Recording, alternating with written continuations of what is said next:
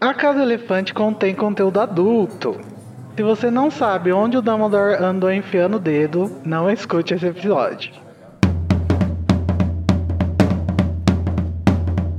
Olá, sejam bem-vindos à Casa Elefante. Volte uma cadeira, conjura um gin e vem discutir a obra de J.K. Rowling capítulo a capítulo com a gente. Hoje, o 13 terceiro capítulo de Harry Potter e o Enigma do Príncipe, Riddle, o Enigma.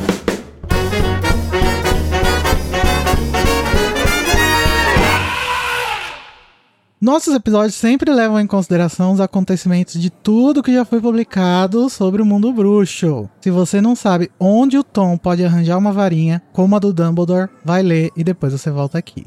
Eu sou o Igor Moreto e ouso questionar o funcionamento de Hogwarts na frente da salada do diretor. E tô aqui com o Junior Code, que tá com a mão mais escura e queimada que nunca. O que aconteceu, é. Code? Enfiou o dedo Ô, aonde? Amigo. Ai, eu tô fazendo umas experiências por aí, colocando meu, meu dedo em lugares, em coisas. Em coisas redondas. Meu Deus. E Carol Lima, que tá com um ar anormalmente cansado. É o capitalismo. E você sabe, né, amigo? Que a vida de dentista não é fácil, né? Você, mais do que ninguém sabe, você como um grande dentista também. Verdade. Às vezes eu esqueço que eu sou. É, você é dentista. Mas, gente, hoje nós não estamos a sós. Porque a gente chamou ela, que prometeu que ia voltar e voltou. A pessoa que fala mal de criança amaldiçoada em podcast alheio oficial do Brasil. E que também fala de Senhor dos Anéis lá no Tuba do Balim. A Verônica Valadares, conhecida como Veves. Oi, Veves. Oi, também posso falar mal de criança amaldiçoada aqui, tá? E tá a, errada? Não tá errada. A gente chama. Mas vai ter que aceitar que a Delphi faz sentido. Não, não vai ter, não. Eu vou ter que defender ela. A Veves, gente, como eu já disse, ela já participou da casa e também do advento de Natal sobre os Sirius, né? Pra passar pano pra ele lá, naquela semana que teve passação de pano a Dedel. Só as esposas do Sirius. Estamos passando pano até hoje. E do Snape também, aquela semana toda. Não, aí, aí eu já acho demais. Aí você não, não compactua. Não. Ela tem, ela tem, ela defende vilão, mas ela tem princípios, entendeu? Voldemort, ok. Snape, jamais. É porque ele tem a redenção, né? Daí ele já não é mais vilão. Uh, enfim. Arrasou. Veves, se o povo que tá ouvindo quiser te encontrar, onde você está? É melhor que eles não me encontrem. E? Ultimamente eu ando só muito mal pelo Instagram, arroba. Podem dar um oi, demora um pouco para responder, né? Porque estou no meu ano sabático. Mas estamos aí. Lacrou. E procurem no YouTube também. Tem uns vídeos antigos, mas vale. É, é, é, eu tenho aquele passado obscuro no YouTube, fazendo vídeos sobre livros. Nada de obscuro, tá? Inclusive, procurem o vídeo de fanfic de Natal. Tem muito vídeo de Harry Potter lá, então fiquem em casa. E, gente, hoje nós vamos falar sobre injustiças, coleções e traços de psicopatia. Por isso a gente chamou o nosso psicopata de estimação, o Junior Code, né, pra gravar. Voltei, pessoal. Precisamos falar sobre o Tom. Mas, gente, vamos, chega de brá, brá, brá vamos falar sobre duelo de resumos, que é o que todo mundo vem aqui para escutar, né? Inclusive, a gente devia botar no final do capítulo para prender a audiência. Mas caso você tenha chegado aqui do nada, o duelo de resumos é onde o Code, a Carol e a Veves vão fazer um resumo de 30 segundos do capítulo Riddle, o Enigma. E quem ganhar o melhor resumo vai poder escolher por onde a gente vai começar a nossa conversa do capítulo. Já sabemos que não vai ser eu, né? Não se humilhe, amiga. Não é humilhação, é a realidade. Ah, olha só que Harry Potter de você, né? Descobrindo que é bruxo. Ai, não precisa xingar também, ô Modesta! Minha fibra moral, né? Veves, como você é convidada especial, você tem o direito, então, de escolher a ordem dos resumos. Quem você quer que comece, que vá no meio e que acabe. Pra levantar a autoestima de Carolzinha, ela vai começar. Larga desse medo, Agora Depois, descobrimos por que, que ela gosta tanto do Voldemort. Vem nosso amigo Cody. E eu fico por último. Já que eu sou convidada, né? Não vou passar na frente da galera da casa. Pra realizar o meu sonho, eu vou primeiro acabar com ela. É, é. Bicha só era destruidora mesmo, viu, viado? E ela liga sem cartão? Não liga. Não, Não liga. liga. Então, Carol Lima, você vai tentar fazer um resumo de 30 segundos do capítulo Riddle, o Enigma, em 3, 2, 1, já! Harry continua com as mesmas obsessões que ele tava, né, desde o início desse livro, ninguém aguenta mais, muito menos Rony e Hermione. Tem aulinha com Dumbledore, ele reclama do, do mundungo. eles vão ver as memórias, né, da loja de penhores e é, do próprio Dumbledore, vão ver o pequeno Tom tendo traços de psicopatia, roubando, é, torturando, enfim, mentindo. E Harry vai entender um pouco mais sobre a personalidade do pequeno Tom e como ele gosta de colecionar coisas. E é, isso é muito importante. Acabou. Acabou. Olha, amiga, Olha. tá vendo? Será que a baixa autoestima é o, é o segredo? Olha aí, gostei de ver, arrasou, Carol, parabéns. Nem eu me ac- acreditei em mim, menino. Então vamos lá, Junior Code. Você vai tentar fazer o resumo em 30 segundos do capítulo Riddle o Enigma. Em 3, 2, 1, já. Ah, ninguém aguenta mais o Harry, né? Tocando a mesma faixa lá do menino, lá do filho do recluso. Até o Dumbledore faz a egípcia pra ele. Aí a gente mergulha nas memórias exatas e verdadeiras, né? De um estiloso professor Bundeldor, ou Dumbledore. É, quando ele foi lá levar o convite de Hogwarts lá pro Minivold. É que ele já é um anticristo desde que ele é guri, né? Ele tem um controle da magia já pra fazer o mal. E ele ainda ganha uma pesadíssima bolsa de ouro pra comprar o material dele sozinho. Aí ele- aliás, inclusive aí que ele fica obcecado pela varinha do Dumbledore. E a gente aprende, né, que talvez embebedar uma senhora e levar uma Acabou. criança de um orfanato. Ah, Gostei, Eu quero terminar, eu quero gostei. saber como vai terminar isso. Como você ia terminar? Só para os nossos ouvintes É, saberem. só pra gente saber. Ó, se você quer saber, assine o nosso, assine o nosso Patreon e você vai receber- ter acesso a essa gravação no final do episódio. Não, brincadeira. É, nem nada demais, eu só disse que a gente ia descobrir que, né, fazer, é, embebedar uma senhora, confundir uma pessoa pra levar uma criança de orfanato, talvez não dê um, um resultado muito bom no futuro. Vai dar meio ruim essa história. E já tá botando nas costas do Dumbledore na coisa que não tem nada a ver com ele. Enfim, Perdi pontos. Agora é a vez da Veves. Tá pronta, Veves? Tô. Então vamos lá, você vai tentar fazer um resumo de 30 segundos do capítulo Riddle Enigma em 3, 2, 1, já. Senhor idoso tenta sequestrar a criança psicopata. Entendo o caso. Só isso? Só isso? Tem mais alguma coisa nesse capítulo? Ai, meu Deus, gente. Então tá. Pela primeira vez na história do podcast. A gente tava aqui agorinha falando que ele tava em chutão. Olha, gostei muito da técnica do Junior Code, que ele viu que o da Carol tinha sido muito bom, então ele partiu pro humor. É, graça. Mas aí a Veves veio e também usou o humor. Aí empatou Foi os muita, dois. foi muita perspicácia. Então, pra provar Hum. que a gente não tem bolsa convidado, eu vou dar a vitória pra Carol. Ai, Gente, isso nunca acontece. Olha Que aí. feliz. Os auto-humilhados serão exaltados. Amiga, eu acho que você foi bem, porque você não Já só... tinha desistido, né? Não, mas não, você não só conseguiu em 30 segundos, mas como também conseguiu exatamente aos 30 segundos. Isso é... Nossa, eu lacrei, hein? Isso é muito bom. Parabéns. Obrigada, obrigada, tá? Um beijo pra todos meus fãs.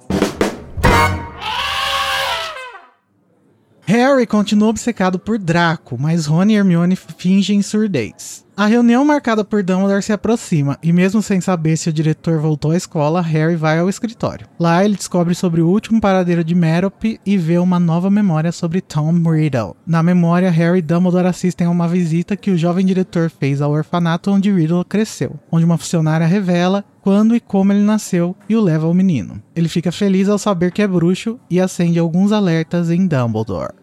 Então, Caroline, você Eu. que ganhou o resumo, pode escolher por onde devemos começar nessa discussão. Eu quero começar pelo começo, que eu sou uma mulher tradicional, recatada e do lar, mentira. Vixe. Então não tá. sou, não. Quem é que tá no teu lugar? Quem é você e o que fez com o Carol Lima, né? Mas eu queria começar pelo título do capítulo, que é uma coisa que a gente até discutiu bastante, né? Uhum. E eu tava comentando com o pessoal que, assim, eu acho que o título desse capítulo acabou ficando melhor em português do que em inglês. Riddle, o Enigma, né? Dá mais uma, uma sensação, assim, de tipo, ah, o que vamos descobrir? Eu gostaria, eu acho que eu gostaria mais se fosse só Riddle, sabe? Ia ficar melhor. Ficou tipo assim, friends, amigos. Mas pera aí, vamos contextualizar, porque em inglês o nome do capítulo é The Secret Riddle. Riddle, Isso. em português, pode ser traduzido como enigma. Ou Então, charada, né? Ou. É, então seria o, o, o enigma secreto, né? Uhum. Mas a Lia, como não é boba nem nada, foi lá e falou: Ah, kkk, precisa evidenciar essa jogadinha. Essa pegadinha, esse, esse, essa- esse joguinho. Isso. É, e colocou Riddle, o enigma. E quem sabe inglês vai pegar, quem não sabe se foda, né? É. Mas... Eu, eu concordo com a Carol que o título em português ficou muito mais legal que em inglês. Mas eu gosto muito do joguinho que a Rowling faz, e não só com relação ao, ao título do capítulo, mas a própria estrutura da série. Acho que já devem ter escutado falar, né, que Harry Potter tem uma estrutura narrativa espelhada. Então, o primeiro livro e o último tem temas análogos, o segundo e o sexto tem temas análogos, o terceiro e quinto e o quarto livro fica sozinho ali no meio, marcando esse antes e depois do retorno de Voldboy. E o que, que a gente tem no segundo e no sexto livro? Justamente o passado do Voldemort. E aí agora vem o pulo do gato. Vocês lembram qual é o 13 terceiro capítulo do Câmara Secreta? Ai, não. Menina, me pegaste. Não, não, sei, eu queria saber, mas não sei. Eu vou ter que abrir a planilha pra olhar sobre Ai, mas eu imagino que seja alguma coisa relacionada ao, ao herdeiro, né? Ou não? Tem a ver com o conteúdo também, mas eu quero focar primeiro no título. Eu já achei. The Very Secret Diary, o Diário Secretíssimo. Pegando o título em inglês, tanto no uhum. Câmara Secreta quanto no Enigma do Príncipe, nós temos a palavra secret no, uhum. no título se referindo ao Tom Riddle. Olha. E fazendo esse joguinho com quem ele é.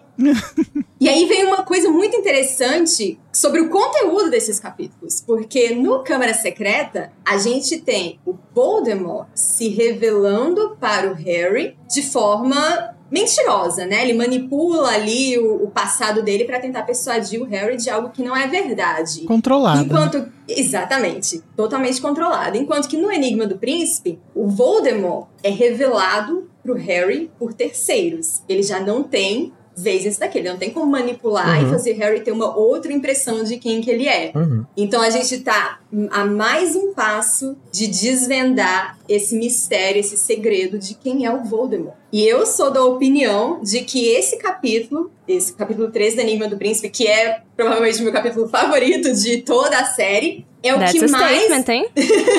That's a statement. é, para mim, ele é o, o capítulo que mais revela quem é esse vilão da série. A gente escuta falar uhum. do Voldemort desde o primeiro capítulo, mas aqui a gente começa a entender quem ele é. Acabou o dinheiro do PR. Não tem mais. Todo mundo no Twitter já descobriu, tá? Quem é você. o Dumbledore fazendo o exposed da gata. Exposed. Assim, a gente até, a gente até comentou bastante, né, sobre é, esse, essas rimas que são feitas, né, com o câmara. Só que eu acho que a palavra Riddle cobre isso tudo, entendeu? E eu gosto da ambiguidade é, de, tipo, você não saber se se refere ao, ao Tom Riddle, ao fato de que eles estão realmente desconstruindo e desvendando essa grande charada, né, que é esse personagem bidimensional que se criou, que é o Voldemort. O Voldemort é completamente bidimensional e eles estão realmente construindo um background para ele, né? Um, um, uma história. Uhum fraquezas, forças. Inclusive, nos dois capítulos que você mencionou, Veves, tem lembranças, né? Sendo que, no caso, as lembranças Isso, do diário, sim. né? Que são fabricadas pelo. Como, como você falou, o Vault Boy, que eu amei, eu queria ter usado no meu resumo essa palavra. Eu não diria nem fabricadas, mas maquiadas, né? Tipo, são mostradas a uma luz que ele quer, né? uhum. né? Porque a gente sabe que o, ele é um mestre. É. Ele tá enquadrando, né? Do jeito dele. Ele tá mostrando as coisas que ele quer sim, mostrar. Sim, sim. Sobre, é, sobre a luz mais favorável possível. Só que, ah, quando você falou, Carol, sobre essa questão da, da ambiguidade, é interessante que ela acontece realmente nas duas línguas, né? Quando, já que a gente tá falando desse nome e dessa tradução. Eu acho que nesse caso ali eu fui muito feliz mesmo, ficou muito bom esse, esse, esse nome. Porque quando você tem em inglês, né, The Secret Riddle, você tá falando realmente a charada secreta, o enigma secreto, mas também o, sec, o, o, Voldemort secreto, né? O, tipo, o, o filho o... secreto dos Riddle que ninguém sabia é, que existia. Exatamente. Né? Também a parte. Não só isso, também, como também o, o secreto dele que ninguém sabe, né? Que, tipo, ninguém tem acesso a esse lado dele.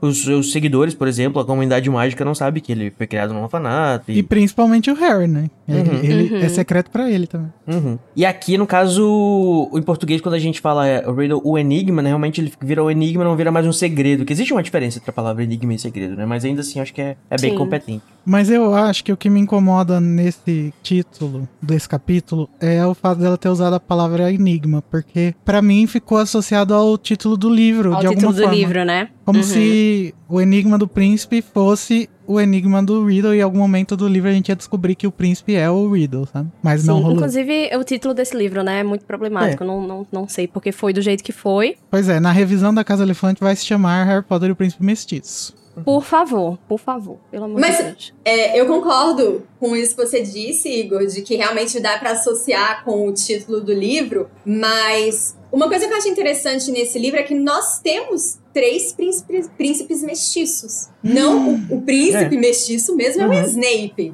Mas tanto o Harry quanto o Voldemort podem ser vistos como príncipes uhum. mestiços. Sim. E eu acho essa relação entre os três personagens, eu, acho fantástica. Isso, muita gente. Muita, coisa, muita gente achava quando, saiu, quando foi anunciado o nome do livro, por exemplo, né? Logo depois da questão da profecia e tudo mais, ele ia ser sobre o Harry, sobre o, o, o Voldemort ou sobre o Neville, de repente. Só que o Neville não é mestiço, né? É. Mas. Aí entrou o Snape, que a gente não sabia. É, exatamente. O, Neve, o Snape, mais uma vez, foi Sneak. É, eu esqueci. Lia, me ajuda, por favor.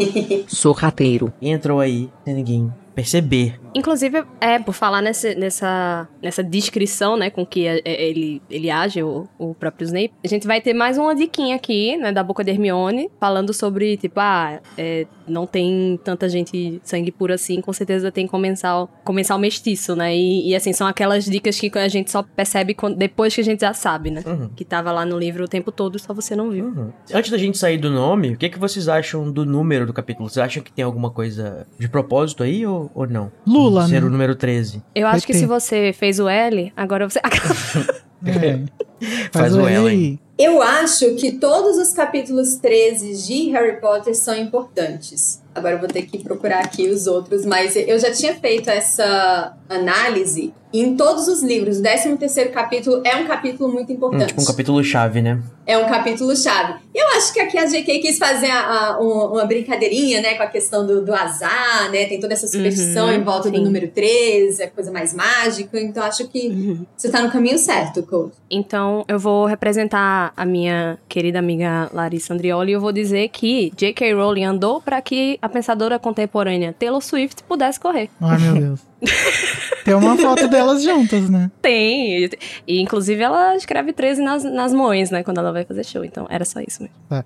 É, mas falando sobre esse negócio de que tem coisas que a gente percebe na releitura, inclusive, não sei se eu já falei isso no podcast, mas o, a, a, gente faz uma releitura, né? De fato, aqui. A gente não leva uhum. em consideração que o ouvinte está lendo pela primeira vez. Então. Inclusive, a gente des, é, é, desincentiva. Desrecomenda. A gente é. desrecomenda que você escute o podcast quando você está lendo pela primeira vez, que a gente vai entregar muita coisa aqui. Então, eu me interesso em, em saber, velho, se você acha que essa percepção de que esse capítulo revela bastante sobre o, o Voldemort pode ser atingida numa primeira leitura ou se ela precisa desse retorno, assim? Eu acho que sim. Pelo menos pensando na minha primeira leitura desse livro, tudo bem, eu tinha, sei lá, 14 anos. Mas eu lembro que na época fez muito sentido. Eu comecei a ver o, o, o Voldemort com outros olhos, não necessariamente uhum. olhos favoráveis, antes que vocês me caluniem. Mas eu comecei a que nem a Carol falou, esse vilão que era bidimensional, ele começa a ser tridimensionalizado. Agora ele é pan. É. Nossa, coisa. Essa é uma forma de, de se Eu acho que, assim, ele é um capítulo que realmente entrega pra gente um, um lado que a gente não esperava ver. Ninguém esperava ter contato com, com Tiny Tom. Mas que ele não deixa de ser muito, muito, muito enriquecido numa releitura. Uhum. Com certeza. Eu acho que a gente tem noção, sim, que a gente tá vendo um negócio que ninguém tava preparado, mas que a gente só tem noção da dimensão de importância que esse capítulo vai ter lá em Relíquias. Uhum. Então, assim, é, é, o resto desse livro inteiro e mais um, um tanto de, de, páginas aí. Então, vamos aproveitar, né, que geralmente no começo da discussão, já que a gente ainda tá no começo, geralmente a gente estabelece os nossos vieses, né? Então, deixa eu deixar um pouco claro aqui que, assim, eu não sou a pessoa mais apaixonada pela figura do Voldemort em Harry Potter como, como vilão, né? Mas isso diz muito sobre a minha expectativa, eu sei. Eu é porque você é muito cético, entender... Cody. É, é, é porque eu, eu, eu, tendo normalmente a gostar de coisas um pouco mais. um pouco menos caricatas. E eu acho que o. E assim, observando já essa minha própria preferência, eu tendo já olhar para Harry Potter nesse sentido e perceber que o, talvez a força realmente do Voldemort é em ser esse vilão realmente que, que, não, que é uma caricatura, né? Ele é meio que marcado ao. A gente vai chegar nisso mais pra frente, mas eu tô só dando uma, uma introdução aqui ele é marcado de alguma forma com essa negatividade toda desde sempre. Ele tem uma, uma predisposição maniqueísta, né? muito né? grande. E além, exatamente, de ser uma pessoa, de ser totalmente. O, o, o, o, o Maltby, ele, é, ele é o oposto do Harry, né? Ele é uma antitese do Harry. Inclusive, vai ter alguns paralelos aqui que mostram essa diferença entre ele e o Harry, né? Quando ele vai descobrir, por exemplo, que ele é bruxo e tudo mais. Mas eu estou abrindo meu coração para entender ele nessa proposta, né? Tipo, ele é realmente uma um, um, vilão que, tipo, é uma, uma representação de, de uma entidade, né? Não é necessariamente, vamos dizer assim. Que representa o mal. Puro. É. Ele é, ele é quase um espantalho, né? É, exatamente. Ah lá, o, o, o cucumerário. é. Ele é o espantalho de todo o mal, tudo que é ruim, tudo que os personagens, assim, desprezam, tá ali personificado na imagem dele. Ele é praticamente predestinado, né, a essa, a essa condição. Sim, e, e, e a gente meio que vai ver isso, né? Tanto desde a história da mãe dele até aqui, vai, vai nos dar mais um pouquinho dessa, desse, desse panorama, mas eu gosto de, de tipo, ter um, uma visão de, de como as coisas se constroem, sabe? É exatamente isso que ele gostaria que vocês pensassem. Que ele é o mal encarnado. Que ele representa tudo que tem de ruim. Que ele é essa figura maléfica. Mas ele não é. Ele é simplesmente uma criança que foi abandonada e que fez todas as escolhas erradas durante a vida. Isso foi a mudança na chave de leitura que me fez ver o Voldemort assim, agora já com uma leitura mais madura, inclusive, que me fez ver esse vilão de uma forma completamente diferente. A gente tende a separar Tom Riddle de Voldemort, para começar, né? A gente vê o Voldemort como essa figura do, do, do super vilão ali, tipo Darth Vader da vida. Enquanto que Tom Riddle, alguns inclusive preferem, falar, nossa, seria muito mais interessante se o vilão fosse Tom Riddle o tempo inteiro. E aí é que tá. Eu acho, a minha proposta de leitura pro Enigma do Príncipe e pra toda a série, né, de, de maneira geral, é de a gente enxergar o Voldemort como um homem normal. Tipo, ele uhum. é um uhum. bruxo, ok, muito inteligente, muito poderoso, mas ele não é essa figura sobrenatural que ele gostaria de ser, que ele tenta fazer o Harry acreditar que ele é, na verdade, isso faz parte dessas próprias inseguranças e desse medo de, da morte que ele tem, né? Tanto que tá no próprio nome dele, né? Aquele que foge uhum. da morte. E ele se assegura de que ele não vai morrer, isso é uma insegurança dele. Então, o tempo inteiro a gente está falando, a gente está lidando com esse homem super inseguro e que no final o Harry percebe que ele é só isso, um homem. Sim. Ele até chama ele de Tom, né, no final, no, no embate final Exatamente. dele. Exatamente. E aí é Sim. é onde vem o maior erro daqueles filmes. Olha que aqueles filmes, tem muita coisa errada. Mas vocês lembram que o, o Voldemort meio que despixela? Assim, no, no final ele vira um monte de, de bolinha. De papel. Aquilo ali é, tipo um papelzinho picado. Isso reforça essa ideia de que ele era um ser sobrenatural. Sendo que no uhum. livro, olha, enfim, aqui é super liberado spoiler, então vamos falar, né? Lá no final do, do Relíquias, o que o Harry percebe era o quê? Um homem velho, assim, né? Meio decrépito e é isso, morto. E o Harry mete um. Quase mete um. Tipo, ele era mais alto nas fotos. É, é, é quase um tipo, nossa! Mas é, essa análise que eu tava fazendo, de tipo, dele ser esse mal encarnado, é, era, assim, uma análise metaliterária, sabe? Que a, a J.K. ela vai construir ele assim, depois vai construir. Vai começar a desconstruir ele e, e, é tão tal isso que você falou que ele obriga até os próprios comensais, ele tortura, ele maltrata, para os comensais acharem isso dele também, né? Os próprios subordinados dele terem essa visão de que ele é o cramunhão, né? Mas Exato. ele realmente é, é um sim, cara. Eu acho que. Nossa, esse assunto vai longe, né? Mas é. Eu acho que sim, de fato, ele. O Voldemort é um homem por trás de tudo que ele. Por, atrás do Voldemort sempre vai ter o Tom ali dentro, né? E. Uhum realmente. Só que o comportamento dele, as coisas que a gente tem acesso, até por a gente não ter o ponto de vista dele, né? E a, a gente ser apresentado para a história dele sempre com esses elementos muito negativos que meio que dão esse nível de fatalidade, vamos dizer assim. E, e enfim, a, a, forma dele de operar, né? É, eu acho que dá a entender bastante que ele é essa figura irre, irreparável, né? Essa pessoa que não tem absolutamente a possibilidade, a capacidade de amar. E isso é uma das coisas que eu acho que me afasta da minha expectativa em relação ao, ao, ao, ao Voldemort. Não necessariamente que isso seja uma uhum. coisa ruim. Uma coisa que eu me pergunto é o quanto de humanidade sobra numa pessoa que dividiu a alma sete vezes, sabe? Eu acho que existe um, uma linha bem demarcada ali de tipo o que era uma pessoa cometendo erros e estando num, num contexto muito bosta e o que é uma pessoa que está tipo deliberadamente destruindo a própria humanidade e indo atrás dessas coisas, né, que mancham você, assim, mancham seu espírito, enfim. Eu realmente me pergunto, né, o que sobrou de, de humano nele depois de 7, 8, né, Horcruxes. E, e, o Harry tenta puxar isso, né, lá no, no, último duelo, no duelo final, que ele tenta fazer o Voldemort se arrepender de alguma forma. Porque essa uhum. era uma das formas de, tipo, pular a alma de volta. O nosso menino Jesus, menina. Não é, menina? A- o catolicismo foi. comeu os outros A agora. semiótica, a semiótica ali é, é- é muito, muito clara no- na, na figura do Harry. É, mas, enfim, é- ele tenta fazer o, o Voldemort se arrepender de alguma forma e realmente não, não funciona, né? É, e a gente contas. tem, a gente tem acesso a, a material externo, né, da, da Rowling dizendo que seria um processo com certeza muito doloroso, muito complicado de passar. E que a gente sabe que um narcisista como o Voldemort nunca iria se submeter a um negócio desse, né? Então, E ele não ia sobreviver também se ele passasse, né? Porque imagina a quantidade de pessoas não, que não ele... ia. Não ia. Mas o arco de redenção é isso, né? Se fuder pra depois morrer. É, mas assim, só pra esclarecer, eu- eu me refiro realmente mesmo à questão do, do resultado, né? Do output da- das ações dele, né? Menos realmente, de fato, sobre o que existe dentro, né? A parte, a, a- Uhum, parte mais sim. interna. Que eu acho que isso que é o que, que quando eu falo da personificação do mal e do, do- da caricatura do vilão e da, e da entidade que não é nada humana, ou que é meio o Senhor dos Anéis, sabe? Assim, Uhum. é- é, eu tô falando realmente dos resultados da- da- das ações mesmo, menos da, da psique, que a gente vai vislumbrar mais ou menos Sim, agora sim. aqui e nas, e nas memórias, né? Que realmente são os capítulos que ele fica mais interessante pra mim. Sim. Mas é engraçado você falar de Senhor dos Anéis, porque pra mim o Voldemort e o Sauron têm coisas muito em comum, justa- e principalmente esse negócio do medo da morte, assim. E da, da vaidade, né, também, enfim.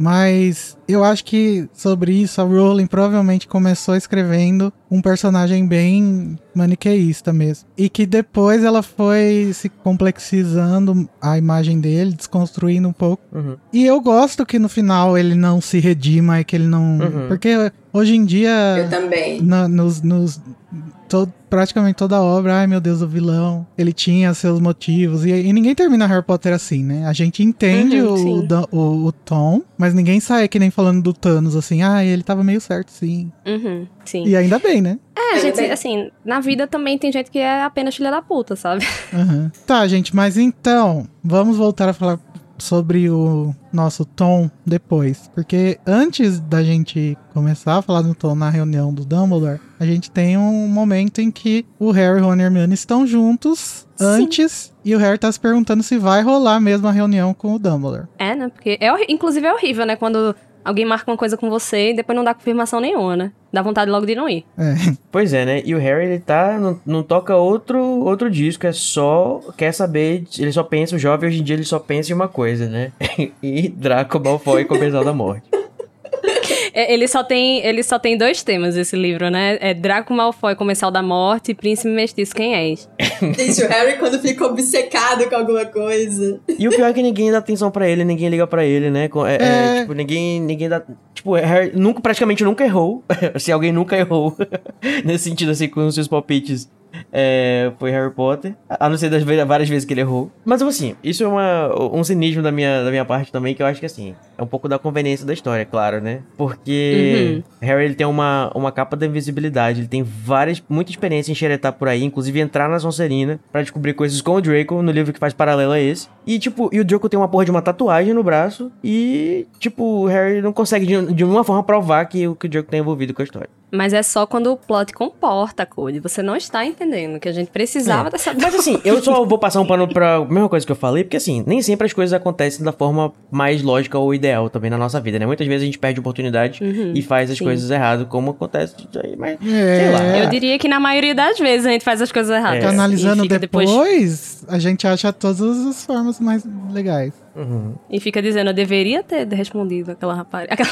Poxa, mas, né, ele tem o mapa do maroto, tem a, tem a porra toda, tem Sim, a, a sim. capa da invisibilidade, tem um feitiço que pode fazer a manga dele desaparecer, e é isso. A manga. Ah, sim. Mas imagina, Code, eu acho que o fato das pessoas tá aí fingindo surdez, que quando ele fala sobre o Draco também deve dar uma balada na percepção dele mesmo, né? Ele deve pensar, nossa, será que realmente eu tô meio maluco? Daí ele nem pensa O Gaslight, né? exatamente em mo- coisas mais eficazes pra ele fazer, sei lá. O pior é que a, a sugestão de code é, é muito eficaz, mas eu acho que, assim, nesses momentos de estresse não ocorre a gente as coisas mais lógicas, né? Se fazer. É, exatamente. Tanto que ele se virou pra uma figura de autoridade que ele confia e falou, e vai ter a confirmação que essa figura de autoridade, que era a Minerva, conversou com o Dumbledore e o Dumbledore vai cagar Uhum. pro que ele falou, entendeu? Exatamente. Mas esse Então, é o acho que Dumbledore isso- normal. Esse, é o tipo de direção do, do Dumbledore nessa escola. É porque, assim, em outros momentos ele já parou pra dar uma atenção, sabe, pro Harry. E desde o livro passado, essa, essa, esse relacionamento mudou um pouco, né? Só que com certeza isso mina a autoestima dele uhum. em relação a é, isso. Com certeza. E ele já tinha errado antes com relação ao Draco, Sim, né? é verdade. No, Inclusive no segundo secreta. livro, é, é verdade. Exatamente. Aí fica parecendo realmente uma implicância, né? Mas uma coisa que eu fiquei pensando aqui agora, né? O Dumbledore também, ele não gosta de esclarecer as coisas pro Harry, né? Porque, enfim, a gente tá, tá vendo no livro que a narrativa tem que ser. A, a, que as coisas têm que ser mostradas, é, enfim, em doses, enfim, e com, e com alguma sequência. Inclusive, o fato dele não falar sobre as Horcruxes ainda, né? Porque, lógico que ele quer fazer isso depois que ele fizer tudo, tudo o drama dele. Ele tá, é, ele, ele, ele tá construindo toda uma narrativa, né? Inclusive, é, ele tá ajudando ele o J.K. Rowling a contar essa história. É, não, inclusive ele voltou todo discreto fora do meio da viagem, né? Não quer dizer onde é que tá. É, tirou até o anel. Fazendo. Mas. tirou até o anel. Mas o que eu ia dizer é que, tipo, por exemplo, isso pode ser uma coisa que pode atrapalhar, de repente, a, a, a dinâmica das coisas. É claro que isso não, é, não, não ia acontecer porque essa é uma história inventada que alguém está escrevendo. Mas se fosse na vida real, se o Harry se envolve com essa história do Drake, ele continua insistindo, podia a, a, de, de quebrar toda a questão da dinâmica que ele tá organizando com o Snape, né? A gente uhum. presumir que ele já sabe de tudo, e provavelmente ele já sabe, né? É, e que eles já estão agindo sobre isso. Então acho que talvez ele podia dar um pouquinho mais de atenção pro Harry em vez de só gaslightar ele, que nem o, o, o, Rony, o Rony, Rony fazem, mas é isso. É... Não, mas eu discordo. Eu acho, que, eu acho que essa resposta que o Dumbledore deu, dando um chega pra lá no Harry, meio que dá a entender isso, sabe? Isso não é problema seu. Pare com isso. Eu acho que essa é a mensagem que o Dumbledore Mas isso funciona com Harry Potter. O Dumbledore sabe como é que Harry Potter é. Ah, vai. É, ele sabe, depois de cinco anos. Mas, inclusive, eu acho que tem um pouco da, da hibris dele aqui. Que porque... isso, amiga, pelo amor. o orgulho. O que, que é hibris? Hubris. É, é, aquele, é, é aquele orgulho desmedido que geralmente faz a pessoa se fuder. É, faz a pessoa esquecer as, as, as, os, os, obstáculos, né? Agir totalmente por. É, Hubris é, é, o defeito principal do, do Voldemort, por exemplo. É, é, e eu acho que. E o, o, o Dumbledore também tem uhum. muita. E, e ele, é, alguns capítulos atrás, ele tava confessando isso, dizendo que ah, é, quando eu erro, meus erros costumam ser muito piores. Porque ele vai aqui se superestimar, né? Ele vai. A gente sabe que ele tá procurando as Horcruxes e, assim, ele não pede ajuda. E que seria assim, beleza, que é um menino de 16 anos, mas é um menino de 16 tá anos cujo né? destino né? é acabar. É, cujo destino é acabar com aquele vilão. Ah, mas ele tá cuidando disso, né? Só que ele tá cuidando do jeito dele, assim. É, sem dar muita informação. É... Deixando as coisas acontecerem. Naturalmente, eu não quero ver você chorar. É, mas, mas tu tá entendendo o que eu tô falando? Que ele, uhum. ele tipo, tomou para si 100% essa tarefa no, é, no, no, no, orgulho dele e. É tipo aqui nesse meio tempo que ele tá enrolando, né? uma merda acontece, né? Ainda bem que não aconteceu. Exatamente. Aliás, quase aconteceu, né? Se o Snape não tivesse lá pra salvar o Draco. Não, isso vai dificultar a vida do Harry no próximo livro, sabe? Que eles poderiam, tipo, ter concatenado mil coisas juntos, porque duas cabeças pensam melhor do que uma, por mais ilustre e brilhante que uma delas seja. Mas é bom a gente deixar claro na nossa mente, a hora que a gente tá relendo, o que que o Dumbledore já sabe, né? Uhum. Porque ele já sabe o que as Horcruxes existem e ele sabe que Voldemort fez mais de uma ou duas. Só que uhum. ele não sabe. A única coisa que ele não sabe, que ele vai acabar sabendo agora nesse livro, é quantas é, Horcruxes o Voldemort fez. Que é o que ele vai conseguir só com a memória do Slughorn. Uhum. Mas vamos seguir. Porque, chegando na reunião, o Dumbledore mostra antes de mostrar a memória do orfanato, que é o que vai ser o, o recheio desse bolo, ele hum, mostra uma pequena memória do. que ele provavelmente é dele, né? Não sei que, que mostra o Karata com o Burke, que é um dos donos da Bargaining Burke. E aí o Burke fala sobre o dia em que ele pegou o medalhão de Sonserina, que uhum. é a segunda aparição desse medalhão e a, também a segunda, ou é terceira, né? Porque na, na ordem ele aparece também. É que a Rowling não faz nenhum comentário sobre ele, nem o Dumbledore. O texto não, não, não dá muita atenção para esse objeto. Uhum. É, Harry também não reconhece que ele já viu, mas uma coisa que a gente tem nesse trecho é uma relia gravíssimo, né? É o primeiro Deus. desse Alerta. capítulo. Alerta. Bota, bota a sirene, editor. Denúncia! Homem sem umbigo. Não. É, o Karataco, né? Ele vai dizer, né? De quem ele comprou o medalhão e ele vai dizer que era uma mulher, que ela era bonita e coberta de trapos em adiantado estado de gravidez. Ai, Veja Deus. bem, desde o início do livro, todos os personagens com os quais a gente tem contato aqui nesse, nesse livro ressaltam como a, a Merope não era nenhuma grande miss. Mas é porque né? ele tem um gosto diferenciado. ela- Ele gostava de pessoas que não são padrão, Carol. Você tem que É, olha, o, o cara mora no bequinho da magia negra. Ele trabalha no Ele bequinho tem- da magia Ele negra. tem um gosto Ele assim, tem- diferenciado. Ele tem gostos peculiares, né? Eu não entenderia. Mas, veja só, eu vou vou vou chegar com, com evidências pra você. Que no original, a Rowling ela vai escrever Covered in rags and pretty far along. Ai, meu Deus. Ai, meu Deus, que Ele- vergonha. Deixa eu explicar o, o erro. É que tá escrito covered in rags and pretty far along. Pretty far along, traduzindo, seria bem grávida, né? Bem. Isso, ele, e ele fala depois, ele, ele menciona a gravidez. É, porque no corte que tá aqui não, não veio, mas ele. Pretty far along, tipo, grávida, sabe? É, e, e- e o- a palavra pretty, além de poder ser um advérbio de intensidade, que é a forma como tá usada aí no inglês, ele também pode ser um adjetivo, né? Pretty, um bonita. adjetivo de, de pessoa beleza. É, uma e pessoa bela. a Lia leu esse pretty, que não tem nem vírgula nem nada, ela devia estar tomando um gin lá na, na tradução. Cansadíssima. Meia garrafa de gin, né? Ela gastou toda a energia dela no título do capítulo. e entendeu, entendeu que ele tava falando que ela era bonita. O que não faz o menor sentido, porque no próprio capítulo, não dá nem pra gente falar que ela traduziu outro dia nem nada, porque no próprio capítulo, poucas páginas pra baixo, tá, Algum- é, alguns tá que ela era horrorosa. Não, eu acho que de todos, acho que esse aqui é o Arrelia mais, mais, acho que mais do que o Alô Harry, como é que é? Agora, ela vai você, Harry. Esse é até pior do que aquele, eu acho. Ah, não, eu, acho acho aquele pior.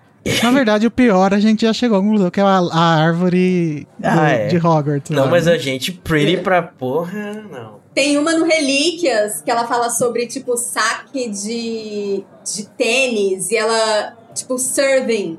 E aí ela não consegue traduzir isso, vira, vira uma outra coisa. Tipo, não sei que faz sentido a frase. Vocês vão chegar lá na Batalha de Eu Não, amo. tem um Eu clássico também, que é o do bicho papão, né? Que ela não Ah, consegue. é, esse é péssimo. Sim. A meleca de nariz. É. E, e- até aquele da, da conversa com a Tonks, né? Que a gente até comentou que o Harry, numa hora, ele tá super de boa com a morte do Sirius, depois ele já tá culpando outra pessoa. Aham. Mas enfim, a gente sabe, né, que Merope não é nenhuma beleza e a Joanne queria dizer que ela tava mais pra lá do que pra cá com a gravidez, né? Ela tava pronta pra espocar. Pra espocar, meu Deus, parece que ela vai explodir, Code. Ela vai parir o demônio, né, gente? Então. E- É o plot da profecia, gente. É. Hum. Além desse arrelia super grave, né? Outro ranço dessa cena é o Burke, que pagou uma micharia num negócio que ele percebeu que valia muito mais do que ele pagou pra uma pessoa que tava ali claramente desesperada, né? Em mais um episódio de Trato Feito. Como se aproveitar de mulheres grávidas. É, só que o cara do trato feito, ele pagaria, assim, um pouco abaixo do que ele acha que é justo. Mas, Mas é, ele é. subiria essa oferta aí. Sacanagem, né? Ele ia falar, né? Ele ia falar, olha, você, isso aqui que você tem é o Fabergé, minha filha. Isso aqui não vale 500 conto, não. Vale, tipo, 500 mil. Uhum. Mas eu só vou pagar 100. É, dentre os vários temas, né, que a gente tem em Harry Potter, o amor, a amizade, que eu sempre costumo falar, morte, né, com certeza, a gente tem a maternidade, né? E é essa série que meio que celebra e comenta a, a, a maternidade, aparecem muitas mulheres com, com seus filhos, né? Acho que E não só mulher, né? Porque a gente até falou da, da, do- da maternidade que o Hagrid representa também. é verdade, sim. A gente tem essa O Newt. verdade, a gente tem essa situação em que as pessoas, a sociedade Essa valorização, né? Da, da figura é, materna. essa no geral. valorização, e nesse caso aqui é desvalorizado, né? Um cara que inclusive se aproveita de uma mulher que tá grávida prestes a, a ter filho. Uma, uma- se aproveitou de uma mulher nessa posição tão sensível e. É tipo, ele é o, o pior tipo de gente, né? Ele é o cara que é a, que se aproveita das pessoas. Uhum. E é, é interessante que isso é o que eu tava notando assistindo a série do detetive da J.K. Rowling, que eu não li os livros, mas uma coisa que eu notei é como que o tema da violência contra a mulher recorrente na obra dela. Agora que ela já escreveu mais livros, a gente já consegue falar na obra da J.K. Rowling e, de maneira geral e não só em Harry Potter. E isso é uma coisa que aparece lá nesses livros do, do detetive e aparece aqui também em Harry Potter. A gente tem personagens é, em que essa questão da, da, da violência, da mulher sofrendo violência, é, é, é, digamos assim, crucial para a formação deles. A gente tem a Merope, a relação com o, o Voldemort, a gente tem também a mãe do Snape.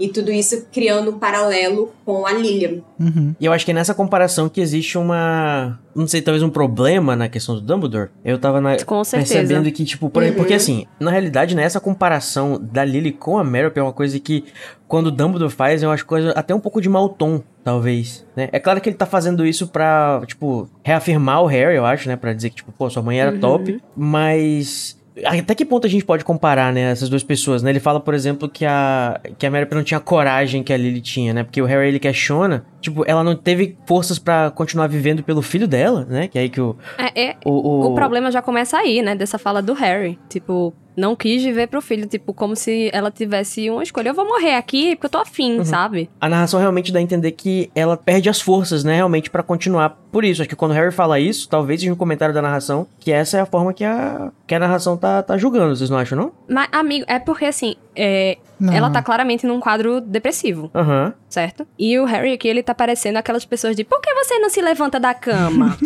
Sabe? Por que você não quis viver para cuidar do seu filho? Sim, eu acho que o Dumbledore tá partindo dessa hipótese. Desse ponto é. de vista, né? Uhum. Eu não acho que o problema tá no Dumbledore, eu acho que tá na reação do Harry, sabe? E aí o Dumbledore uhum. tá sendo empático com o Harry. Eu acho que o problema tá nos dois, porque ele poderia explicar que não é bem assim. Ele vai dizer que não, ela preferiu morrer, ela não tinha, nunca teve a coragem da sua mãe, tipo, cara, a, a sua mãe foi criada a leite com pera. Verdade. É. E, tipo, ela, ela, ela só conheceu abuso a vida dela toda, ela vai se tornar uma abusadora também, né? Porque ela só conheceu isso a vida dela inteira. E aí, quando ela se vê sem amparo nenhum, ela desiste, porque ela não consegue mais. Uhum. É. é. Talvez o Harry cobrar isso desse jeito seja uma maneira de também. Como é que funciona na cabeça dele, né? Tipo assim, a função uhum. de uma mãe, de uma mulher, né? É. Machista. Essa... é, mas assim, isso é, uma, isso é uma, uma, uma concepção muito comum na nossa Sim. sociedade, né? Não, não julgo ele por ter essa, essa, essa, esse ponto de vista, mas é. E eu acho que aí tem aquela frase incrível do, do Dumbledore que ele fala assim: você poderia estar possivelmente sentindo empatia pelos, pelo Voldemort? Isso é muito bizarro. Cody, o, o Harry, ele é um adolescente de 16 anos. É, verdade. Macho.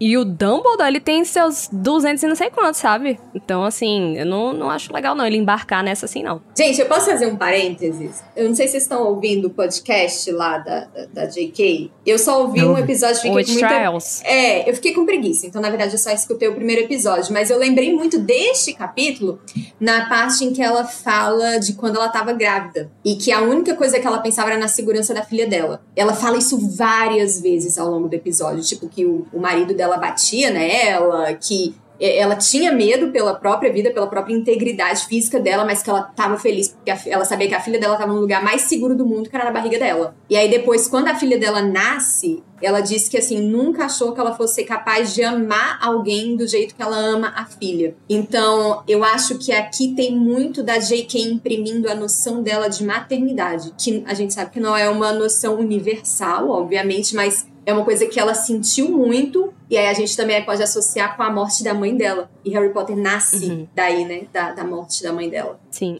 Mas, ou seja, fica parecendo que é uma punhetação, sabe? Porque ela teve essa coragem de, de viver pela filha e não desistir, e aí tá desvalorizando quem não consegue. Eu acho que nem passou. É, ela não, não teve esse raciocínio, né? Esse não foi consciente, aquilo, né? né? Uhum. É, é, eu não sou mãe, é valores, então né? não tenho como pesar isso. Então, acho que é, foi da experiência dela, ela realmente universalizou isso daí e colocou como sendo uhum, a coisa mais sim, importante sim. no livro. E como Rose falou, é a maternidade é um tema muito importante uhum. em Harry Potter. Sim. Mas enfim, né? O tema narrativo que ela escolheu lidar, estamos aqui comentando. De, só esse parêntese. É, só fazer esse parêntese. Então, acho que a gente vê esses paralelos não só também nessa, nessa vamos dizer assim, frase infeliz ou nessa, enfim, essa, essa, essa questão nesse, triste, conversa né? infeliz, né? Mas eu acho que ah, as eu gostaria mães... de deixar claro que eu não achei tão infeliz assim, não. Que nem vocês fizeram uma leitura tão negativa dessa fala do Dumbledore, eu não achei. Não, novamente, eu acho que ela pode ser lida assim. Eu acho que essa leitura que eu fiz é, é, é não é necessariamente a minha, un, a minha única leitura. Acho que dá pra eu ler assim e dá pra eu ler também tá. como o Dumbledore tá meio que, meio que tentando reafirmar o Harry e fazendo parecer que, tipo, você foi amado, não sei o que, sua mãe era uhum. bacana. Inclusive, eu acho legal que a questão de que as duas mães morreram, né? Sendo que a Lily morre, tipo assim, depois de enfrentar, de certa forma, o Voldemort desse jeito, tentando proteger o Harry. E se não fosse pela proteção do amor ou qualquer coisa, ele também teria morrido, né? E ela não teria, tipo, apesar da coragem, ela teria morrido e o Harry teria morrido também. Se não fosse essa questão mística do, do, do amor aí que envolve tudo do, da magia ancestral. Eu acho que ele, ele vai focar aqui em escolha justamente por isso, né? Uma escolheu morrer para salvar e a outra escolheu morrer para morrer. Eu acho que a hum. intenção dele é bem essa, assim. Só que, que ela não conseguiu chegar lá, né? Ela foi. Eu, eu, acho que, eu acho que isso que é injusto, porque, tipo, ela tava passando por tudo que ela tava passando, como você falou, né? E ela conseguiu chegar num lugar onde ela poder, podia entregar o filho dela pro lugar, assim, o melhor lugar, entre aspas, que ela poderia deixar, que era no orfanato, né? Então. Ela não sabia que ela ia morrer. Eu queria falar mais sobre os paralelos entre Voldemort e Harry depois. Porque tem um momento que é importante para isso, só que a gente precisa da conversa. Eu quero, quero ser o Dumbledore aqui, é, empurrando a narrativa do jeito que eu quero, tá? A gente precisa primeiro tóxico, da conversa. Você é tóxico. A gente precisa primeiro da conversa da, da memória para depois a gente conversar sobre isso. Então, tá antes eu queria falar sobre essa ansiedade que se deitou sobre a Casa Elefante, que é as meninas estavam muito em dúvida se elas deveriam sentir tanta dó da Merop, sendo que ela é uma abusadora. E eu queria trazer aqui, assim, uma. Sei lá, gente, vamos ficar um pouco mais tranquilos, né? Porque a gente não precisa descobrir quem são as pessoas boas e as pessoas ruins no universo. A gente pode pegar e sentir dó da história da Merop e ao mesmo tempo reconhecer que ela foi abusiva, ué, tá tudo bem. Sim. Eu, eu acho que a Rowling escreve a Merope pra gente sentir muito dó dela. Inclusive essa parte eu acho do, também. do dela vender o negócio pelo preço menor, é, fica bem evidente isso. Só que ao mesmo tempo ela também escreve a, ela como uma abusadora. Então, o que é interessante, já falei isso mil vezes, na obra da Rowling é justamente essa, esses personagens complexos que ela consegue escrever com tanta maestria. Perfeito. É, é como eu falei, sabe? Tipo, é, não tem como uma pessoa que só conheceu abuso na vida ter nenhum relacionamento saudável. Isso não existe. Porque uhum. não, não existe. É, é... Referência. É, exatamente, não existe referência. Eu, eu tô me tornando. Acho que eu tô numa fase muito relativista, de verdade, assim, porque eu acho que a, o próprio significado das palavras é que a gente trata de uma forma tão objetiva, como abusador, vítima e tudo mais, porque é uma coisa que perpassa os nossos comentários sociais e a forma como a gente enxerga a realidade e tudo mais. Eu não tô aqui para dizer que essas coisas não existem, isso tudo é invenção e, né, tipo, a invenção de, de Twitter, não sei o quê. Mas a gente esquece algumas coisas que, tipo, esses conceitos e acho que eles flutuam muito mais do que a gente do que a gente pode ah, imaginar, eu concordo, né? A, a gente tem a anacronia, por exemplo. Eu acho que, inclusive, é possível que na cabeça da J.K. Rowling e na cabeça da Merope, o que elas estejam fazendo não é abuso. Porque, tipo assim, imagina, é uma poção do amor, isso não, não é considerado nem proibido no, no, mundo, no mundo do bruxo. Não existe moral ali para fazer aquilo ser o que a gente considera. Analisando que aquilo, ah, você vai tirar a capacidade de uma pessoa consentir, são coisas que a gente discutiu, uhum. que a gente desenvolveu. Mas esse é o tipo de discussão que nunca teria chegado, por exemplo, na Mary, porque morava com o, o pai e, e, o irmão abusador, que talvez até os bruxos da época do Harry Potter nunca tenham tido acesso. Tanto é que eles não veem Nossa, a mas qual discussão chegou a Merope, né? Acho que nenhum. De um jeito... Pois é. Né? Nenhuma. Inclusive, foi por isso que ela vendeu o medalhão mais barato. Mas isso aí que você descreveu, o Code, isso é simplesmente interseccionalidade. É uma pessoa que tá... que é oprimida em algum, algum ambiente, em outro, em outro completamente diferente, ela pode ser opressora. E, e esses conceitos, eles flutuam, justamente como você disse. Porque, tipo... E se misturam. Se você vê, por exemplo, algumas, algumas características que algumas pessoas fazem de carisma, que sabem manipular as pessoas, assim, de uma forma que a gente, que, que a gente utiliza, pode ser considerado tóxico, porque começou a se discutir sobre isso e a gente chegou nessa conclusão meio que ainda com controvérsias de que aquilo é uma atitude tóxica. Existem uma série de coisas que talvez a gente faça hoje que no futuro podem ser consideradas também de um jeito, entendeu? Como se a gente estivesse uhum, abusando das pessoas. Sim. Então eu acho que é, é, é bem isso. Eu, eu, acho que de verdade dá pra gente passar um pano nesse sentido de que ela não estava agindo talvez de, com, com má intenção de, de, dar uma poção na pra uma pessoa. Porque talvez ela nem passasse para pensar sobre isso como um abuso necessariamente. É o que dá a entender que tudo que ela faz assim é muito desesperado. Todas as uhum. ações que ela toma, que ela toma, né, são muito frutos de desespero de uma pessoa que não tem o um mínimo de traquejo social, sabe? Sim. Ela não É capaz até de ela, de ela ter algum tipo de transtorno, né, também. Com certeza. Mas sabe o que, que eu acho que é, anuvia um pouco essa discussão em torno da Merope? É o fato de que a gente ainda tem uma dificuldade muito grande de enxergar mulheres como abusadoras. Sim, meu Deus, um sim em caixa alta, carimbado em vermelho. É, eu acho que isso se, eu acho que isso se aplica a muitas as minorias, assim, né? Sim, precisamos sim. filmes de, de, sim, sim. de gay trambiqueira, gay ladrão, uhum. ladrão de banco. E essa é uma discussão que tanto não se tem, que 10 anos depois do lançamento do filme, ainda tem textão perguntando se Garota Infernal é um filme feminista. É verdade. É o tipo de discurso, assim, que a gente não, não se amadureceu e que não. tem muito chão para andar ainda. Ah, eu acho que a gente vai andar em círculos, é. sabia? Mas não, enfim. o que é mais triste ainda.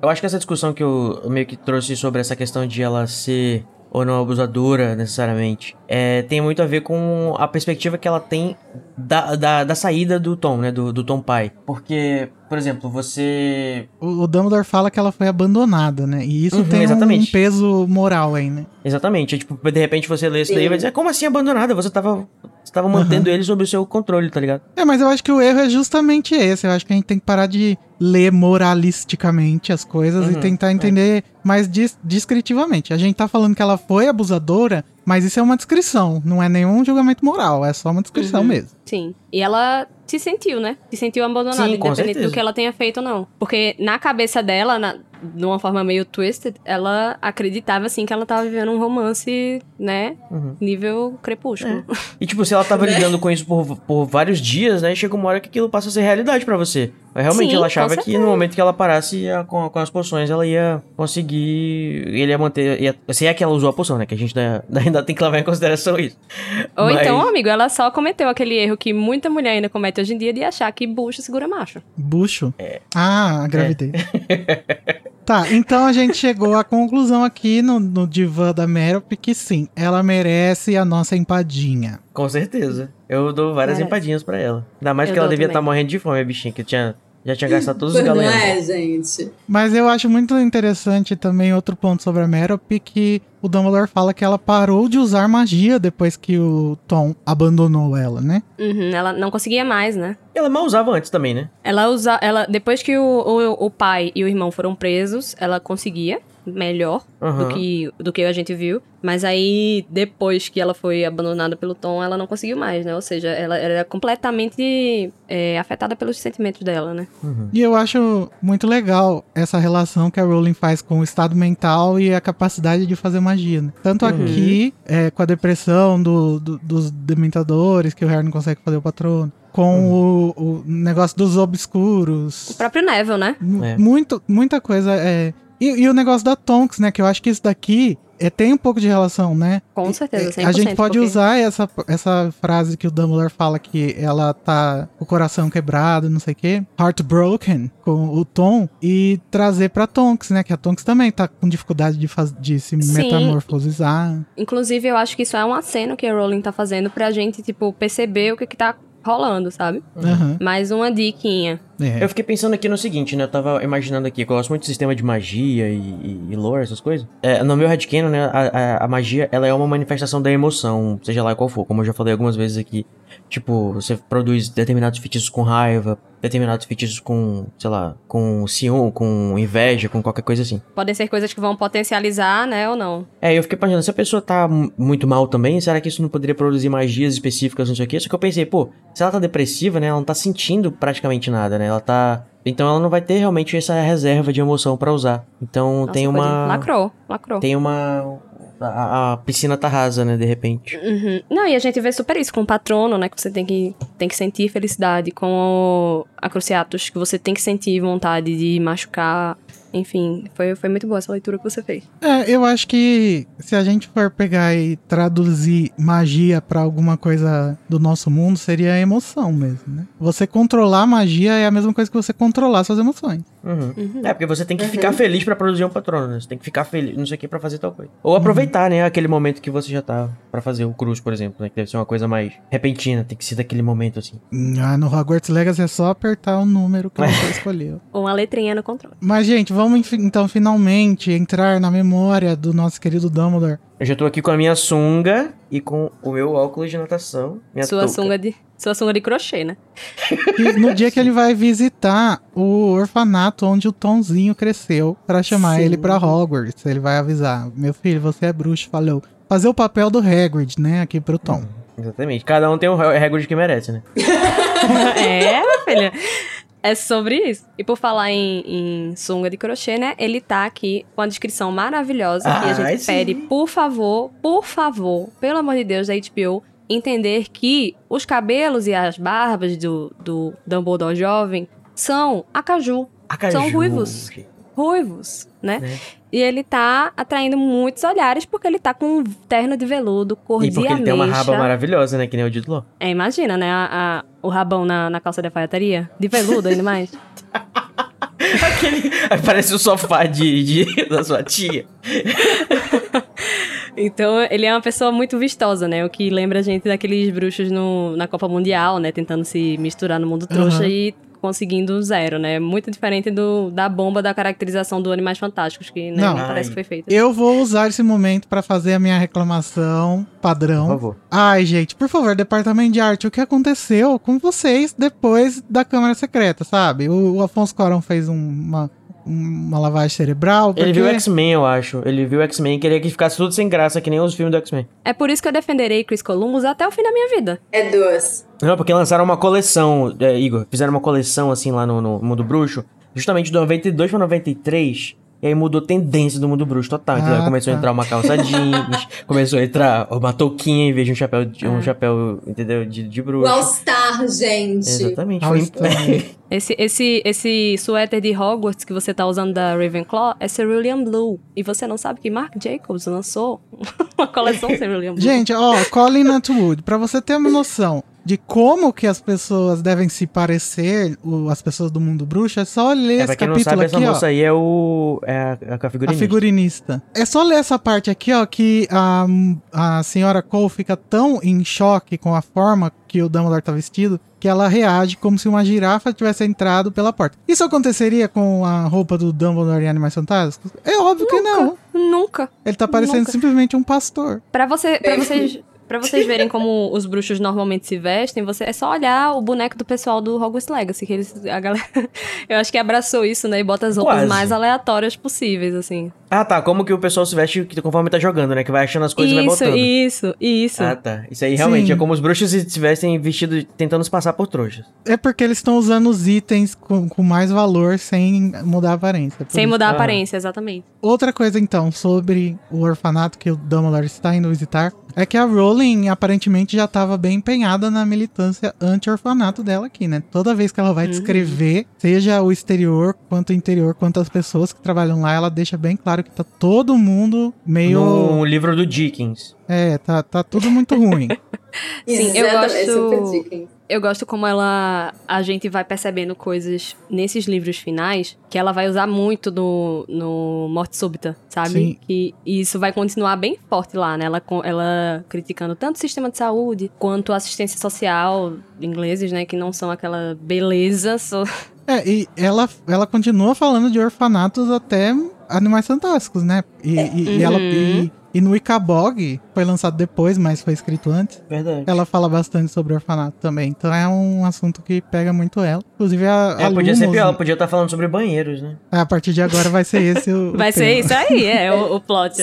Agora, se não me engano, a militância anti-orfanato surgiu exatamente quando ela estava pesquisando para escrever sobre o orfanato de Tiny Town. Ah, é? Foi. Ela tava fazendo aquela pesquisa de época, né? Que eu gosto de fazer, e ela conta que ela viu a foto de um orfanato dos anos 30. E tinha uma criança, assim, meio que enjaulada, um negócio assim. Ela disse que aquilo mexeu muito com ela, muito com ela.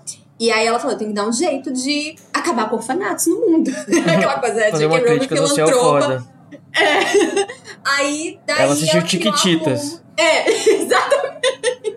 E ela criou a Lumos por conta disso. Aí eu fiquei pensando, porque eu achava que a, a Lumos era por conta do, do próprio Harry, né? Enfim, uma criança, uhum. protagonista da história dela, um menino órfão, então ela teve toda a simpatia por crianças órfãs, mas não, foi pensando no Voldemort, porque aí entra toda a questão de que a criança precisa de ter cuidadores para dar atenção para ela. Senão isso pode gerar uma série de complicações afetivas para o futuro. Mas enfim, a gente vai comentar mais sobre isso aí. Você está sentindo do... empatia pelo Voldemort, Joey? Você poderia possivelmente estar sentindo empatia. Mas, gente, vamos falar sobre ética, porque o Dumbledore tá sem paciência. O que foi que eu ele, fiz? Ele chegou aí, tá totalmente sem paciência. Quando a senhora Co começa a fazer perguntas demais, que não é mais que o trabalho dela, né? Porque É, ela tá né?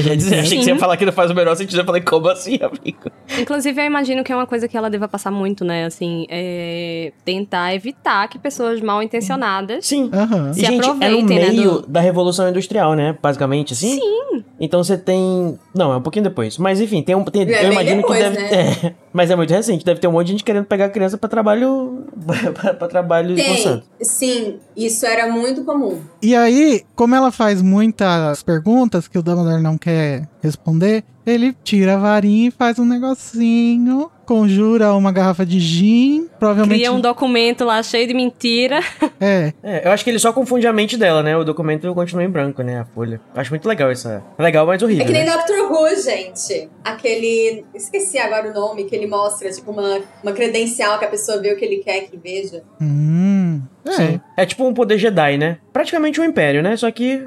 É, é a, é a forma é, politicamente correta do império, que é o Então, Confundos. mas é isso que eu queria, que eu acho que é polêmico aqui. Porque ele, é- ela bebe porque ela quer ou o Dumbledore tá fazendo ela beber? Eu acho que ele se aproveitou da. Do alcoolismo da moça. Não. Sim.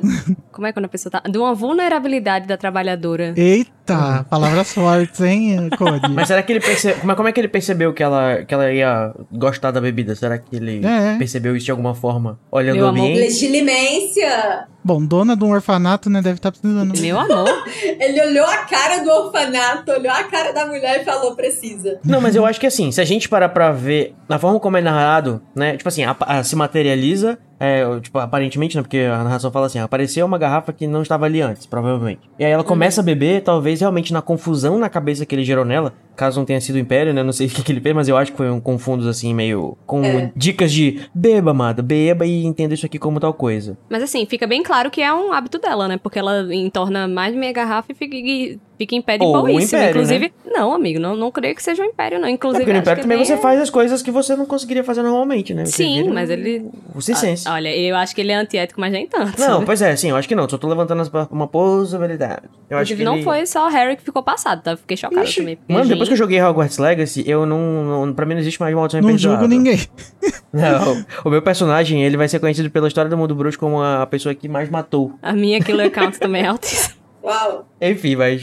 Eu acho que foi com fundos. Mas é um Rex, né? Um Jin. Mas eu concordo que o Dumbledore tá muito sem paciência, muito Tá? antiético, Ele era sei jovem, lá. né? Não, Então, não e eu, e, e eu acho muito legal que a Rowling tenha feito um Dumbledore tão diferente, sabe? Novo, assim. Sim, sim. Isso, ele tá cagando pro Tom em vários pontos também, né? Aham. E eu acho que não combina nem com o Jude Law, sabe? Com o Dumbledore que a gente vê em Animais Fantásticos. Porque ela meio que fez um retconzinho ali e colocou a personalidade do Dumbledore velho nele, né? E aqui a gente tá vendo um Dumbledore que não é assim. Ai, eu acho que o Dumbledore ele tinha marcado alguma coisa com alguém. Sabe? Porque ele, tipo, na hora que o. É, que o, com, com o Grindelwald. Né? Ele marcou com o Grindelwald. Nem depois te digo o que era, menina. É, marcou um negócio no Grindr. Que quando ele chega lá no, no, no Tom, fala assim: Ah, eu sei andar sozinho, não sei o que. Ah, beleza, então. Valeu, fera. Obrigado. Não queria nem estar aqui Mas- agora. Chegar em casa mais só. cedo. Esse Dumbledore aqui é o Dumbledore que a gente com certeza vê ele tocando fogo nas cortinas da, da Grifinória só porque ele não gosta. Uhum. É verdade. Inclusive, ele taca fogo nas coisas aí também, né? Mas depois a gente. É, exatamente. E eu acho que é muito interessante o Dumbledore ser assim quando jovem, porque aí tem uma relação com o Harry muito maior, né? Porque o Sim, Harry porque também é, é Todo esse jovem. esquentadinho. É. Só não é piromaníaco, né, Mar? E por mais que várias coisas que ele faz aqui sejam antiéticas, ou que eu acho que grande parte, não sei se grande parte, mas boa parte da, do, do Tom ter resultado, né, no, no, no, no Voldemort, tem sido negligência de fato dos cuidadores dele, que deveriam ter prestado mais atenção. E, e quando eu falo cuidadores, eu falo também do. Não só o Dumbledore, mas o Slughorn, que era a porra do chefe da casa dele, e o diretor, né, Dippet. Sim. Mas eu acho que a gente, eu sou professor e eu não tenho acesso aos meus alunos, inclusive mais problemáticos o tempo todo. Eu não fico procurando eles pra ajudar eles com a vida deles e tudo mais o tempo todo. Talvez deveria até um pouco mais. Mas tudo bem que eles também não moram comigo, né? Eu não sou o- como se fosse realmente o responsável pela vida dele. Tutor, né? Tutor legal durante É. a maior parte do ano. Exatamente, mas é, é- eu acho que é muito legal que tem isso daqui, porque, tipo, ele tá muito humano, ele tá muito falho, ele tá muito. Uma pessoa que. É uma fazendo pessoa. meu trabalho aqui e é isso aí. Eu preciso sair daqui logo, então eu vou dar, vou dar um- uns drinks pra essa mulher aqui pra, pra ver se. né? Ó, é, isso é headcanon meu, tá? Mas eu sempre associei essa impaciência do Dumbledore com a ascensão do Grindelwald. Porque se a gente faz a linha do tempo, está aqui o quê? Em 38 e 39. E seguindo aquilo que a Rowling disse de que a ascensão do Grindelwald seguiu a ascensão do Hitler, então a gente tá na mesma época. Eu não acho que o Dumbledore tava muito preocupado com a criança esquisita que vai estudar na escola dele. Deveria? Deveria, mas... É, ele é, ele é só o vice-diretor da escola, ele não tem responsabilidade necessariamente com o, o Tom, né? Essa responsabilidade mais, eu acho que de mais atenção a ele deveria ser do Slughorn mesmo. Sim, ou do orientador educacional que não existe em Hogwarts, mas deveria. É tipo a Minerva, por exemplo, tá preocupada com o Draco, entendeu? Uhum. Mas a senhora Cole revela também pro Dumbledore uma coisa que a gente ainda não sabia, que era o dia em que ele nasceu, que é no dia da véspera do ano novo, dia 31 de dezembro, que coincide com o solstício de inverno. E aí tem toda uma simbologia envolvida. Uma data super ôminas, né? Muito capricorniano, né? Voldemort só podia ser. O que mais que poderia? Qual seria outro signo que ele poderia ter? Nenhum, né? Então... Oxe, eu sou capricorniano e não sou psicopata. O que você tá querendo? Jesus também era, amigo, então tudo bem. Se é que ele nasceu também perto do, do solstício de inverno, mas enfim. É, vamos lá, Voldemort né? Astronomia, aula de astronomia com o Junior Coise. Então, gente, o solstício de inverno ele é uma data muito importante, né, pros pagãos, que, como de vez em quando eu falo aqui, quando tem a Páscoa, quando tem o Halloween, a gente tem a roda do ano, né? E quando vai, como vai tá lá na época do Yule, né, que é o Natal, a época do Natal, é, ele foi escolhido ali porque ele representa uma essa virada, né, que tipo, o ano foi escolhido de começar ali por causa dessa de todo essa, esse lance da ah, de um ciclo que se renova, a gente tá tendo a, a noite mais longa do ano, que é o solstício de inverno, que acontece ali entre o dia 25 de dezembro até mais ou menos o, o comecinho de janeiro. E aí, por ser esse, essa noite longa, né, e não somente representar essa ideia de renovação e tudo mais, que da onde provavelmente veio a inspiração do Natal, ser- ter sido colocado nessa data, ele também era, eram feitos, né, rituais que eram um pouco mais macabros e coisas assim também ma- mais negativas, aproveitando essa energia da noite, né, já que é o dia mais inverno de todos, né. E isso se Sim. contrapõe bastante com o Harry, que nasceu no dia mais verão de todos, né, que é o dia 31 de julho. E eles são realmente opostos polares nesse sentido, né? O, inclusive a Trelawney, uma vez, quando ela vai tentar fazer uma previsão com o Harry, ela diz que ele nasceu no dia mais frio do ano, alguma coisa assim, no- na virada do. Uhum, ela vai errar, do- é. E, e ela erra, só que né, as pessoas vão depois passar um paninho pra dizer que ela na realidade tá prevendo na alma que existe dentro do Harry lá. Ela, ela, ela diz que ele nasceu no. Certamente ele nasceu no inverno. E ele fala que não, ele nasceu bem no meio do verão. Ah, é, exatamente, olha aí, mas aí quem nasceu no inverno foi o Foi o menino Voldemort. Voldemort. Eu acho muito legal que a J.K. tem essa. é- é- Ela gosta muito de colocar essas, essas coisinhas, né? A maioria dos personagens tem, se não na, na, na obra, às vezes fora da obra. Eu acho legal que ela constrói esse simbolismo, né? Que é uma data bem ominous Sinistra. pra um vilão nascer, né? Se você pensar que a virada do ano também é um momento de renovação, poderia ser uma escolha que ele não fez. A gente volta àquela questão das escolhas. E isso também está representado na varinha, porque a madeira da, da, da varinha do, do Tom é de teixo, Isso. que é uma planta associada a cemitérios, isso principalmente Uhum. na, na Grã-Bretanha. Então a gente tem essa associação de morte com a madeira da varinha, mas dentro o que, que a gente tem? Uma pena de fênix, que é a própria noção de renascimento, de vida. Uhum. Uhum. Então, é, de novo, esse paradoxo ali, reforçando a ideia de que, menino Tom, você podia ter escolhido ser outra coisa, né, meu filho? Nascido na tormenta, né, Carol? É Stormborn, a, a não morta. a morta mãe, de come- vezes. mãe de Horcruxes. É. Não queria. Ele que tava, se esforçou tanto pra não morrer que ele morreu quantas vezes? Uma, duas. Só duas. quer mais? E continuou E- pra sempre com a alma presa no limbo, né? De certa forma. Uhum. E aí, além dela revelar, né, essa data de nascimento dela- dele, ela também vai fazer um relato, né, do momento do nascimento dele, né, o que é um detalhe bem importante, né, pra gente ter noção de como ele nasceu, né. Mas enfim, é uma coisa que a gente vê aqui é que a Merope, ela vai realizar o sonho dela, né, de que ele parecesse com o pai, Uhum. e não, não só na aparência, né? Ele vai ser uma pessoa extremamente carismática e vai ganhar o nome do pai e do avô, mas ninguém vai procurá-lo, né? O pai é, não quer saber, o avô morre logo, e é isso, né? Ele fica abandonado, largado às traças. Tem uma, uma frase, uma, uma, uma fala né, no original, eu não acho que consegui achar como que exatamente ficou essa tradução, talvez tenha mudado um pouco na, na, na forma que foi fraseada. Tem uma frase que é tipo Dying Wish. Último desejo. O Dying Wish da mãe, que foi que ele tipo, fosse bonito que nem o pai, né? Eu fiquei me perguntando, será que no mundo mágico isso tem alguma implicação, tipo, de verdade, né? Será que o jeito que. Se você faz um pedido na hora de morrer, será que ele tem mais chance de se realizar ou... Uhum. se- Tem super potencial, né, pra ser um, um- alguma coisa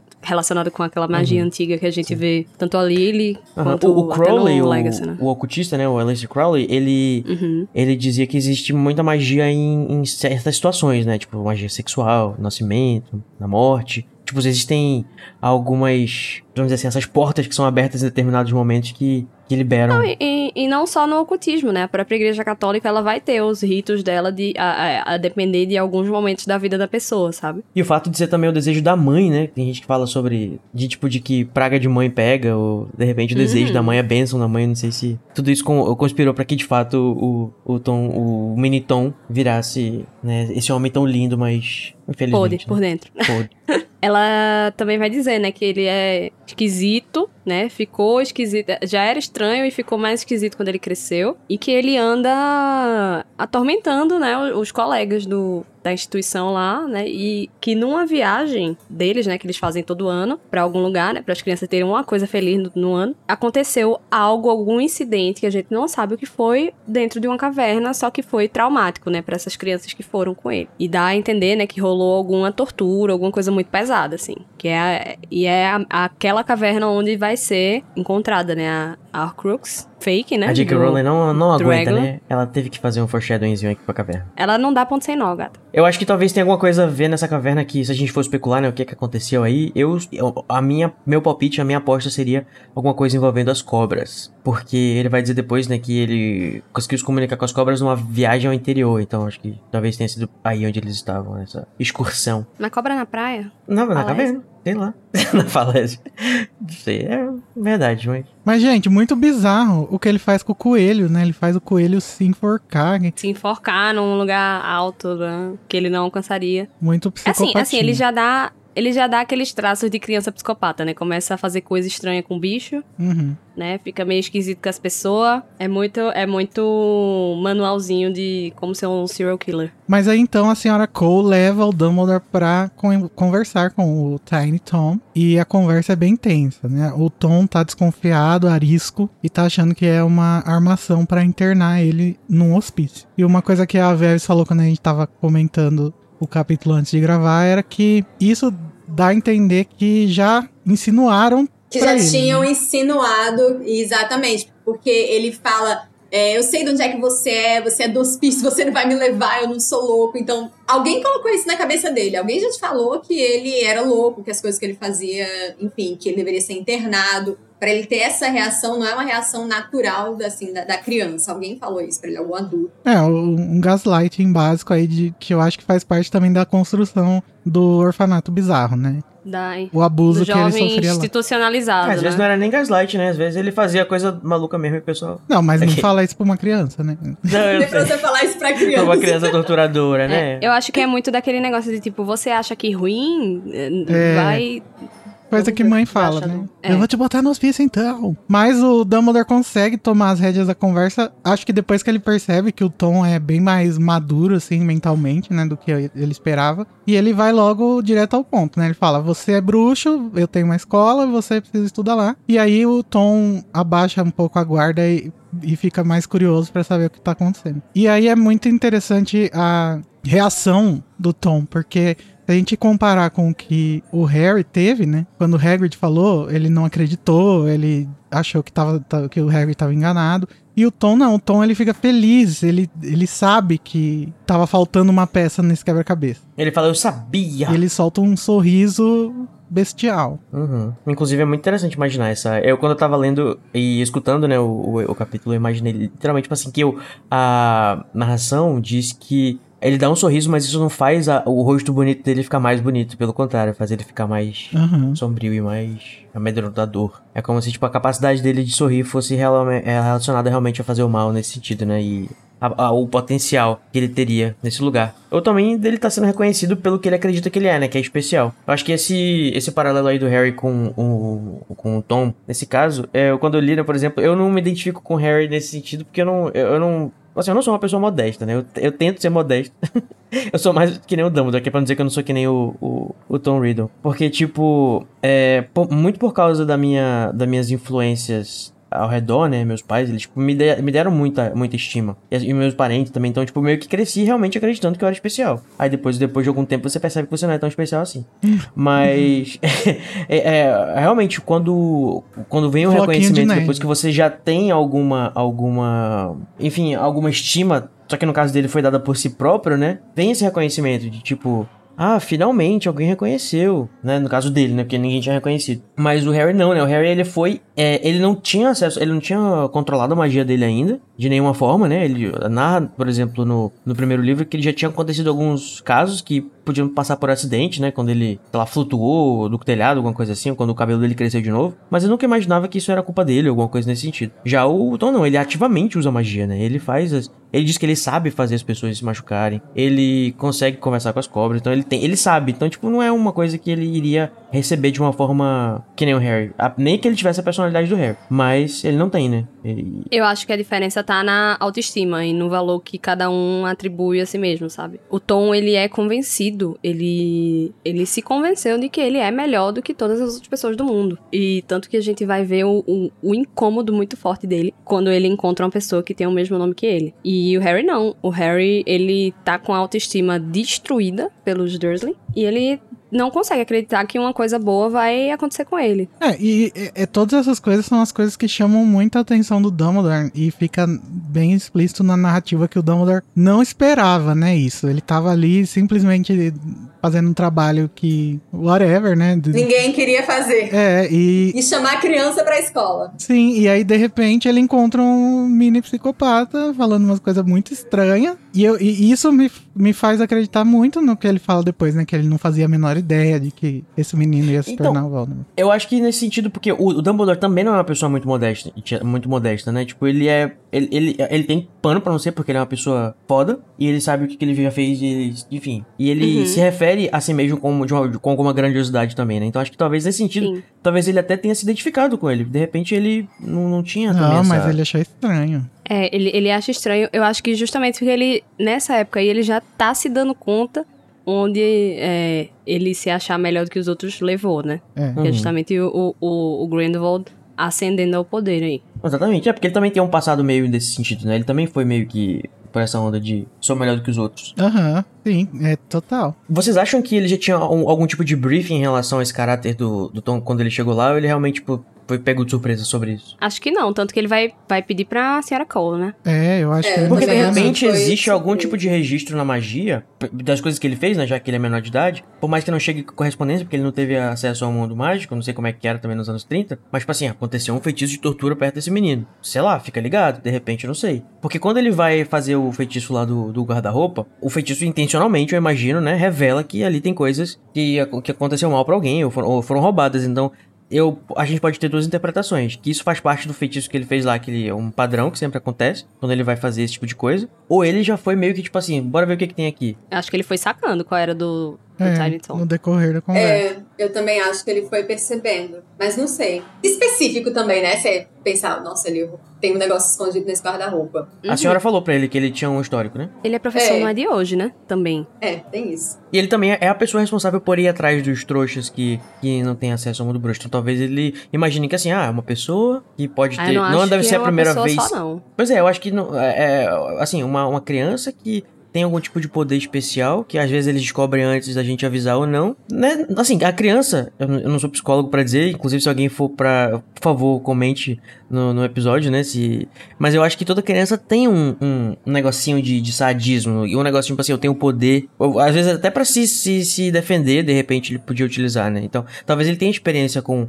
visitar essas crianças, já que esse é o trabalho dele como vice-diretor, e ter noção de que de repente alguma criança ou outra ia ter feito o, utilização de, do seu poder pra oprimir ou fazer algum mal pra alguém. É, porque a criança ela não tem noção, né, de, dos limites, assim, da sociedade. Ainda mais uma criança órfã, né? Que não tem atenção especial. É porque às vezes, de repente, a pessoa, nem- a criança nem é órfã, né? Mas tipo, o Draco vive numa família em que fazia as coisas, fazer mal pros outros, de repente não é uma coisa negativa. Mas eu acho que é- ele não é nem criança, eu acho que é essa idade, assim, é no começo da adolescência. Mas todo mundo vai virando meio sádio, meio, meio malicioso, né? Porque você vai Todo aprendendo. mundo tenta matar o coelho do coleguinha. É, é, isso é depe- extremo, né? Mas, Dadas mas bullying, por exemplo, que a criança faz. Bullying que criança faz, às vezes, pra se sentir melhor rebaixando a outra, outra criança, entendeu? Coisinhas que, tipo, a maioria das, que das crianças fazem na escola, tipo, de alguma maneira. É, não, eu Pequeno. acho que as crianças têm, sim, uma, uma, uma crueldade, às vezes, que é justamente a falta de sensibilidade Uhum. mesmo, de, tipo, saber até onde ir. Mas ele já tá um, alguns passos a mais aqui, né?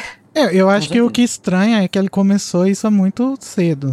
Antes, quando ele já Uhum. era. Quando ele ainda era uma criança pequena, né? Sim. Ele fica absolutamente mesmerized, como é que fala? Ele fica totalmente Encantado. chocada. chocado. Passada, eu chocada. É. ele fica hipnotizado pelo feitiço, né? Que a primeira demonstração de que o, o Dumbledore de fato é bruxo mesmo, que ele não é apenas um, um O cara dono que de um ele pra um manicômio. Eu acho que é, é muito interessante que ele vê o, o, o Dumbledore usando a varinha, né? Ele fala, eu quero uma dessa daí. Mas, Preciso- gente, Você é- imagina o que eu posso fazer com uma dessa aqui. É, mas, assim, eu nem vou julgar o pobre do Tom por ter achado isso do Dumbledore, porque é 100% o mágico de Oz, levando a, a Dorothy pro, pro hospício, né?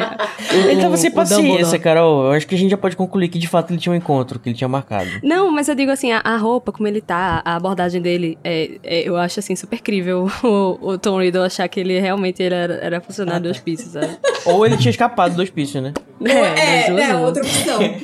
Mas o que eu gosto muito da descrição do pequeno Tom aí no livro é que é bem diferente daquela do filme, né? No filme, o, o- ele é meio quietão, meio, sei lá, meio precisamos falar sobre Kevin. E no, no livro ele é bem enérgico, né? Quando ele vê que o, o armário com as coisas dele tá pegando fogo, ele parte pra cima do Dumbledore, começa a gritar. Aham. E eu acho que Eu também, faz, ele é muito apático, né? Focaram assim meio que no, na apatia. eu acho que faz mais sentido esse, esse Voldemort justamente nessa quesito de contrapor o Harry, porque o Harry que é meio assim, né? Ele, ele, ele é mais calmo. Mas todo, todo mundo no, no filme é mais contido, né? Do Snape ao É porque o. David Yates é um diretor horrível. Gente, até o tamanho da cena, né? Uma cena, um capítulo maravilhoso desse virou uma cena de 30 segundos. Você nem percebe o que, que tá acontecendo ali. Uhum. É porque o David Yates tem a profundidade emocional de uma colherinha de chá, né? Como diria a nossa maior de todas. E aí a gente chega numa parte importantíssima, Amo. que é quando o Tom pergunta quem era bruxo, né? Se era o pai. Porque ele tem certeza que não é a mãe, porque uma pessoa que tem acesso à magia não morreria. Não ia morrer. E, é, é- e aqui, né? Aqui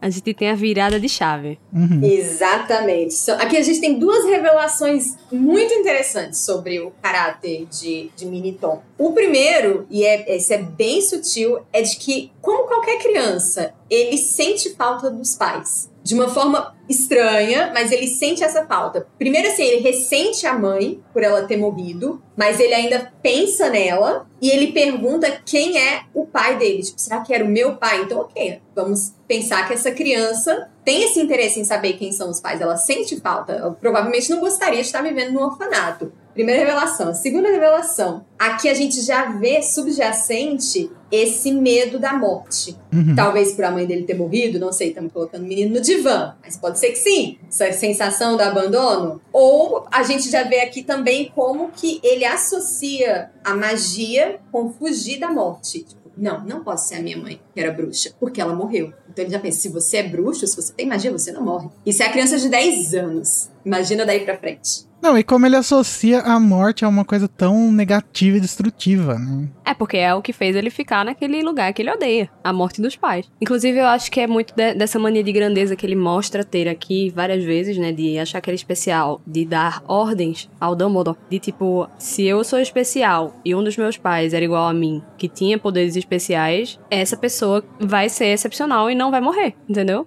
Como eu sou. Agora eu podia colocar aquela musiquinha das Chiquititas, né? Não me diga mentirinhas. Dói demais. demais. Mas você falou da voz, né? Que ele dá comandos pro Dumbledore. E eu não consegui Uhum. não pensar em Dune. Vocês já, já leram, já assistiram Dune? Não tem a voz não que, li, menino. que as Bene Gesserits, as, como se fossem as bruxas do mundo deles, usam como se fosse uma espécie de ordem que a pessoa tem que seguir na hora. Tipo uma maldição impérios, assim, temporária. A confusão Jedi, né? É, tipo isso. Eu, ah, hoje, nesse episódio, teve a confusão Jedi do, do Dumbledore lá com, a, com o Jin. E de repente teve a voz do, do- das Bene Gesserit. Se é que essa, esse comando deles fosse realmente só não mágico, né? Só ao porte dele. Ou pode ser que tenha um pouquinho de magia ali também que faz as pessoas fazerem o que ele manda. Eu acho que sim. Eu sempre li dessa forma, pelo menos. Que ele consegue meio que low-key controlar as pessoas com esses comandos que ele dá. Mas, obviamente, isso não funcionou no Dumbledore. Uhum. Ele é velho de guerra demais pra isso. Bateu no recalque. Como é que é? voltou? Bateu no terno roxo, veludo. Exatamente. E no cabelo acaju. E aí, pra fechar com chave de ouro toda essa conversa deles dois, o Tom revela que ele fala com cobras, né? Não sei porquê, mas ele confia no Deixa pro Dumbledore. final, né? É, ele chega a confiar no Dumbledore a esse ponto. Porque até mesmo pra ele, que não sabe nada de magia, isso soa como algo estranho. Hum, Pois é, né? Como é que ele sabe? Ah, porque Ah, cobra é- tem é- todo um simbolismo, né? É, tem toda uma simbologia, né? Depois, depois da derrocada da, do paganismo como religião, né? De repente foi a cobra que contou pra ele, né? Fala assim: sabia que esse negócio de falar com cobra não é uma coisa de gente boa. A própria simbologia da, da cobra do, do- da Bíblia, sabe? Então, enfim, é, um- É. é uma simbologia muito, muito bem estabelecida no imaginário. Do ocidental, do. do Ocidental, menos justamente. Do católico, né? Mas então é isso, a conversa dos dois. E como da última vez que eles viram uma memória, o Dumbledore vai dar a sua interpretação e meio lacrar, né? Ele vai, ele vai dar o vídeo do YouTube final explicado. É, memória, entenda. Ele vai explicar várias coisas e o Harry vai questionar, né? Olha, você tinha alguma noção, né? Porque fica, eu acho que fica claro, né, que ele teve algum estranhamento Uhum. e ele tira o dele fora, né? Ele disse: "Não, não fazia ideia. Eu longe de mim. Não, mas eu acredito que ele não sabia mesmo. Eu acredito médio. Eu acredito meio médio. Eu acho que ele poderia não ter noção, assim. Mas que ele notou que alguma coisa de errado não estava certo. Eu, acho que Ah, sim. sim, durante a conversa, né? Eu acho que esse é o tipo de coisa que a gente só percebe depois que acontece. Uhum. Que a gente Sim, talvez tenha um, tenha um mau pressentimento na hora, mas você fala, ah, isso não, não, vai dar de boa. E o, vai dar o- bem, o tudo viés, bem, vai dar né? tudo o certo. viés de confirmação depois. É, deixa eu cuidar aqui da minha vida. Aí depois fala, puta merda, era pra eu ter feito alguma coisa. E, Uhum. e tem que ver que o Dumbledore é uma pessoa que acredita muito na redenção dos outros, né? Ele dá esse voto de confiança. Uhum. Muitas vezes, né, durante a série. Eu imagino, gente, é uma criança, né? Tá nessa situação, às vezes, quando for pra escola, vai fazer amizade, enfim. Nossa, ele dá ouro pra criança ir andar sozinha em Londres. E tipo, pra uma criança que tortura as outras crianças, entendeu? E rouba as coisas. Não, mas ele não sabe que ele torturava as crianças naquele ponto. Ele falou, eu consigo fazer as pessoas sentir dor. Eu consigo fazer É. as pessoas Ah, sentirem mas dor, se eu isso quiser. é, é muito abrangente. Ah, nossa, que Aí, criança ó. Passar, passar. É uma fase. É, eu é só sei, eu sei fazer as crianças passar dor. Já fez isso? Não, nunca fiz. Faria? Não, Não, faria. mas que dor. Mas eu ah, sei. eu faço as pessoas bater o dedinho na quina da mesa. tá bom. Ai, eu acho que não colou não, viu? Gente, o Dumbledore é assim, ele, ele, ele, ele olha pra tudo com, com os melhores olhos. Eu acho que tem esse, é- é, é justamente isso que a Vebs falou. Ele vai sempre dar a chance, sabe? E, o Harry, no final, quando ele tá falando pro Voldemort se arrepender, ele também tá fazendo isso. Acho que é um dos valores que a Rowling tenta passar, assim, você olhar... Uhum. Não, não a Rowling, Sim. né, mas toda essa história tá passando esse valor. Olhar sempre Ali com do que deu. os melhores olhos. Eu acho que não, não, não dá pra saber se nessa época ele já tinha essa visão tão É verdade. evoluída, sabe? Eu acho que. E, a- e aqui a gente tá vendo como ele era bem diferente de como ele se mostra depois, né? Então não sei não. Fico. Eu, eu, eu tenho minhas reservas. Uhum. Mas começar pela dentre- cor do cabelo. É.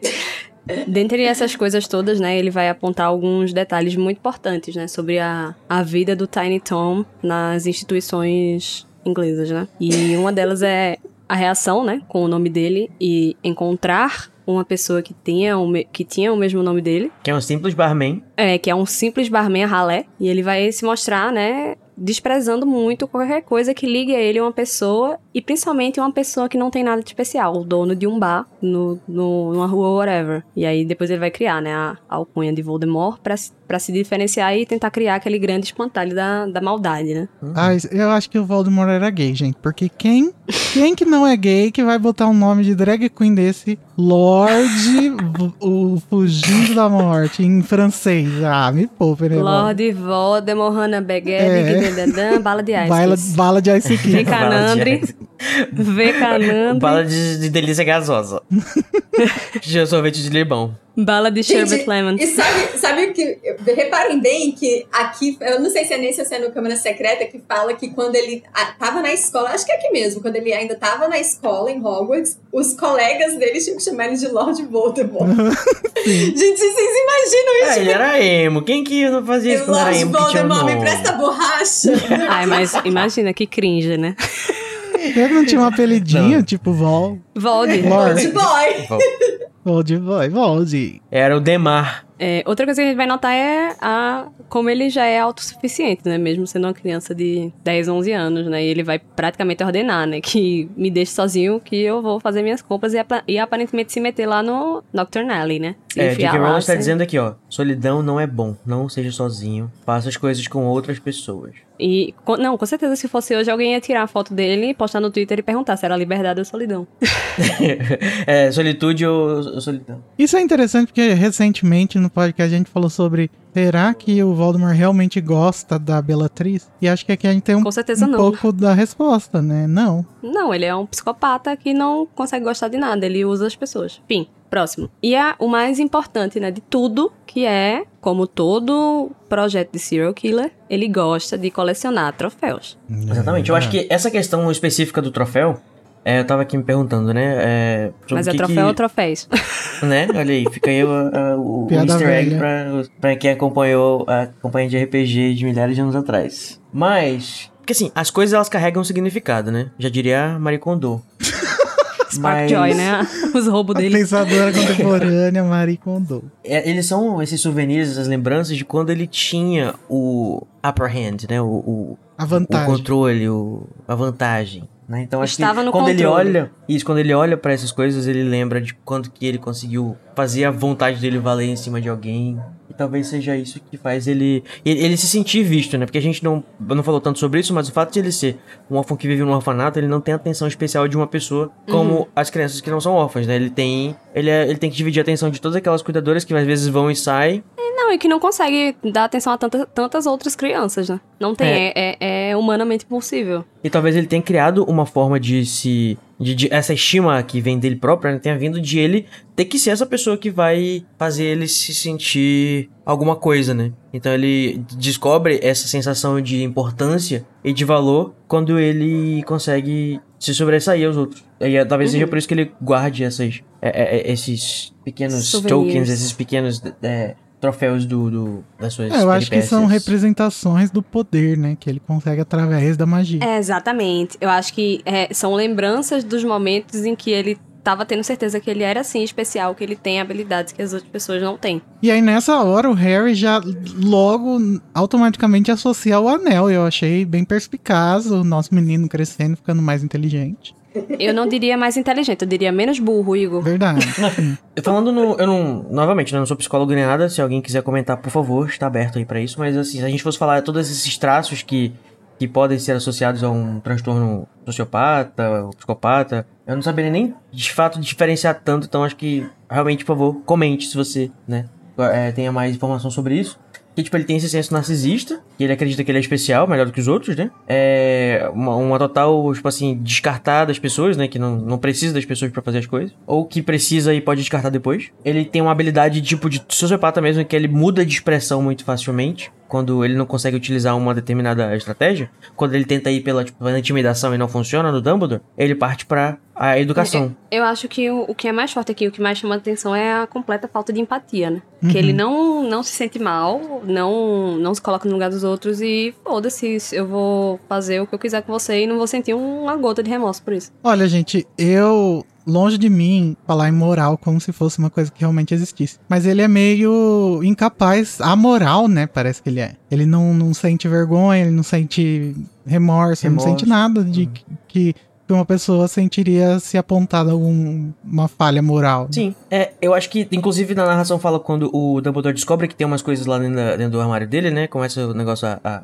a pular lá dentro. E aí ele fica, tipo assim, meio nervoso, talvez porque ele descobriu, foi descoberto, né? Mas depois ele, tipo, perde essa expressão e, tipo, ele só mostra e fala, é, fiz mesmo, alguma coisa assim. Como se ele não tivesse vergonha daquilo. E assim, eu digo mais, se não fosse o Dumbledore, que é uma pessoa que tem determinada moral ou valor nesse sentido, talvez se fosse uma outra pessoa, de repente um outro bruxo que tivesse outras, outros valores morais, talvez até valorizasse aquilo que ele fez, né? Então é. Com certeza. É uma coisa que, tipo, olha só que interessante. Caramba, você conseguiu utilizar sua magia de forma que você conseguiu. Entendeu? Quando você fala, Igor, desse negócio de ele não ter essa capacidade, é, volta mais ou menos aquilo que eu quis dizer no começo. É como se realmente, pelo fato de, na, na possibilidade de ele ter sido concebido sem amor através da poção do amor, ele ter sido colocado nessa, nessa questão, e, tipo, todos esses fatores combinaram para que ele não tivesse a capacidade de, de, de amar ou de ser amado, de se importar com as pessoas, né? É, é ele estava enfadado a, essa, a esse destino. Ele não poderia ter tido outro destino, né? Porque ele não teve as Aí escolhas que vocês falaram. Pois é, porque você falou, Veve, sobre escolhas, mas, tipo assim, qual escolha ele poderia ter tido, né? Tipo, qual é a. a- a- se ele não, te- ele não teve um Ron na vida dele que apresentou amizade. é- é- Ele, não, teve. Ele foi pra mesma escola que o Harry. É, a gente Ele não tem essa informação, né? Eu, tô- essa eu, eu, é, eu não, preencho dizendo ele- que ele não teve, você preenche dizendo que ele teve. É, não, mas é, eu, eu queria voltar só na, na questão da, da poção do amor, mas é porque isso é uma tecla, é meio que minha cruzada pessoal. a, a que eu escolhi morrer. É, existe essa leitura de que o Voldemort foi concebido sem amor, então por isso ele é incapaz de sentir amor. E eu acho uma leitura, pra falar a verdade, um tanto problemática, porque assim, o que, que ela tá implicando, né? E eu não acredito que isso tá no texto. Eu não vejo comprovação disso no texto e é algo que eu realmente me debrucei pra ver se isso tava ali ou não. Eu não encontrei. O que eu encontro é realmente reforçando essa questão da. da- existe, talvez, poderíamos falar, né, uma predisposição genética, considerando a família materna dele. Mas também tem a questão da, de como ele foi criado. É o Aí a gente poderia falar- Nurture. O próprio é, que Dumbledore ele final fala, é né? isso. É, exatamente. Que é uma leitura fato- dele que ele admite que Uhum. pode estar errada. É, e o fato de ele não ter tido esse cuidado é, mais é, específico, mais particularizado, quando ali nos primeiros anos de vida, isso, po- assim, gente, estamos falando de um personagem que não existe, né? Mas aplicando a psicologia a esse personagem, né? O fato dele não ter tido esse cuidado ali nos primeiros anos de vida, isso pode gerar transtornos afetivos muito graves. O fato dele ser muito arisco, de ele não confiar em adultos, ele desconfia do Dumbledore o tempo inteiro. Obviamente que isso não é uma regra, mas é, é um agravante, né? Inclusive, creio que foi por isso que ele quis ir sozinho, né? Fazer a, as E tretas dele. a, a- a questão da autossuficiência, né, que, que Aham. você falou. É, mas assim, pelo que eu sei, pelo pouquíssimo que eu sei sobre pessoas com transtorno né, de psicopatia, é muito mais sobre o ambiente Uhum. que, em que você conviveu, sobre pessoas sendo confrontadas com situações e coisas que elas não têm maturidade, crianças, né? Que não têm maturidade pra lidar ainda. Do que uma predisposição natural. Pode ser que aconteça de a pessoa desenvolver uma psicopatia, porque a- a- ela não vai ter capacidade de lidar com aquilo, ela vai compartimentalizar num nível assim muito extremo, e aí vai perder todas as- essas características, entendeu? Que a gente é, vê, né? De seria a empatia, de, de capacidade de ter sentimento e tal. Do que é muito mais isso do que uma, uma predispo- predisposição genética mesmo. Eu lembro de uma entrevista que eu vi, isso já tem muitos anos, então não vou saber aonde nem o nome da pessoa, mas era com um homem que ele tinha sido diagnosticado com um transtorno de personalidade. Acho que hoje eles não fazem mais essa diferenciação, né, de sociopata, psicopata, mas assim, ele tinha esse transtorno de, de empatia, vamos colocar assim em termos leigos, e ele falava que o fato dele ter tido uma família muito amorosa que o apoiou muito desde que descobriram isso, controlou qualquer instinto assim mais sombrio que ele pudesse ter. Então, né, de fato, a gente tem uma importância muito grande do ambiente, não só da, da, da genética, né? Então, era, era isso que eu tava pensando. A gente fala, ah, por causa da poção do amor, ele não tem amor, como se a causa, que seria a poção, né, fosse uma coisa mágica. Como se fosse automaticamente, magicamente, ele não tem, um, sei lá, o, o gene do amor. Mas eu acho que a gente pode pensar também que, por causa da poção do amor, realmente ele não teve o amor. Mas por causa dos resultados materiais dessa É, poção, né? porque os efeitos- Os pais deles não se. Os efeitos, da, da- os efeitos da poção, os efeitos da- materiais ali foram o pai abandonar, a mãe sentir abandonada e morrer, ele ser criado Uhum, no orfanato. sim. Então, de, de alguma forma, dá, dá pra Olha dizer que é só. por causa da poção. Se a gente acreditar que, que realmente houve essa poção, né? Olha só que coisa, né? Interessante. Mas é bem simplista mesmo dizer que ah, ele não tem amor porque ele ah, não teve amor na concepção. É meio. Existe muita gente que acredita nisso também, né? Tem muita é, gente que acredita gente que que, que se você não houve amor na concepção, se aconteceu, enfim, uma, que a criança resultou de um, de um abuso, alguma coisa, ela vai ter alguma. Pois é, às vezes parece que talvez ela esteja passando por isso um pouco, talvez. Quando, quando se a gente fizesse a leitura que a Vev disse que não conseguiu achar no texto, né? Não, então, a Rowling, ela, projeção. a, a Rowling teve a oportunidade de falar sobre isso nesse podcast aí do Witch Trials e ela não falou. Eu acho que, real, que, que realmente isso é uma interpretação dos leitores e não dela, porque no podcast ela fala que o Voldemort é- não tem amor por causa da divisão que ele fez da alma dele. O que nos leva a crer que nesse momento aqui ele ainda pudesse ter a, a capacidade. É, E ela já falou em outras entrevistas de que se a Merrick tivesse vivido, ele teria crescido diferente. É, então, pronto, gente. Cancelada a teoria do não ter amor por causa da poção. É, e é, eu acho que é muito. É meio até pregui- preguiçoso de, tipo, pegar uma coisa que o Dumbledore tava simplesmente jogando pro ar, assim, era uma hipótese dele. E ele falou que poderia estar errado e tomar como certo, É, sabe? mas eu acho que isso é uma coisa que é complicada na narrativa, porque geralmente o Dumbledore, ele é a pessoa que dá comentários que não, são mas o a Dumbledore realidade, nunca né? chega a dizer isso. De que ele acha que ele não tem amor por causa da poção. Ele chega, sim, a dizer na, na última aula. É. Eu acho que, sabe o que, que eu acho? Que no final das contas, da nossa. No final das contas de toda essa discussão, eu acho que dá pra gente dizer que isso ainda podia continu- continuar dentro do mundo como uma espécie de lenda. Como a gente cria na nossa, na nossa, sabe, no nosso folclore, no nosso, pra, pra, que, pra meio que justificar isso das origens do Voldemort. Se é que as pessoas sabem qualquer não, coisa as relacionada pessoas, a isso. as né? pessoas não sabem. Ele apagou o passado dele. Mas assim, a partir do momento que ele é revelado, né? Depois que acontece tudo, sei lá, talvez. Mas, tipo, isso ser uma coisa de ser referenciada apenas como uma possibilidade ou uma leitura Isso, errada. isso é interessante, isso é interessante. Né? Aí você já tá num outro nível narrativo. É, eu mas prefiro, inclusive. Pra, é, eu acho que isso dá, dá mais uma camada pra. A- a- tipo, além da camada de que, assim, realmente ele é uma pessoa normal que pode amar, mas não rolou por causa da- das questões da, da nurture, né? Da, da criação. É, eu acho que eu acho interessante isso aí. Do mesmo jeito que eu acho interessante pensar que a Delphi não seja filha dele, que isso é uma coisa que inventaram e ela acreditou. Eu também. Eu também. eu, eu gosto, é eu gosto disso também.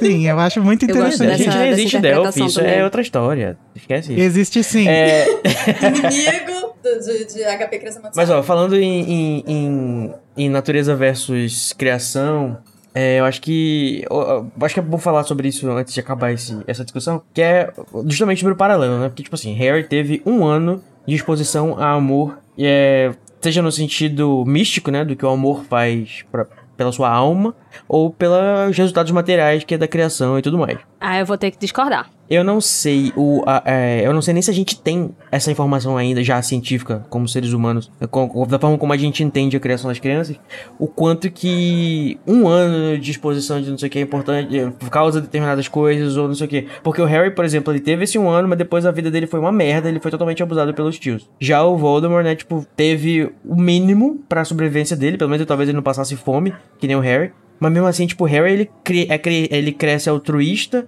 e, e- e modesto pelo bom do coração dele e do amor que, sei lá, que a mãe dele deixou. Mas o Voldemort não teve esse destino. Pelo que eu sei do sistema de seguridade social da Grã-Bretanha, ele passa, provavelmente passou fome sim nessa época. Ah, mas não porque as pessoas estavam guardando... Ah, não sei, também não, eu tô preenchendo as lacunas que a gente não sabe, né? Mas é que assim, Mas a gente sabe pelo algumas- menos que o Harry, tendo comida em casa, ele foi negado. Tem algumas coisas, eu acho que, que mudam muito a variável, assim. Primeiro, o fato de- do Harry ter ido pra casa do- da irmã da mãe dele. Isso já é muito Então, diferente, sabe? De- Era por isso que eu ia, que eu ia discordar, porque ele realmente teve um ano de presença dos pais. Mas a própria, o próprio fato dele estar vivo é uma prova da- do amor da mãe dele por ele. A, o- o- a própria proteção que tem na casa dos Dursley é um, um- um traço do amor da mãe dele por ele. Ele só não sabe. Só que parece que aquilo deixa rastros. Do- o próprio Dumbledore vai dizer isso, que a magia ela vai deixar os rastros, entendeu? E principalmente uma magia antiga e poderosa como essa. É, e eu sou do time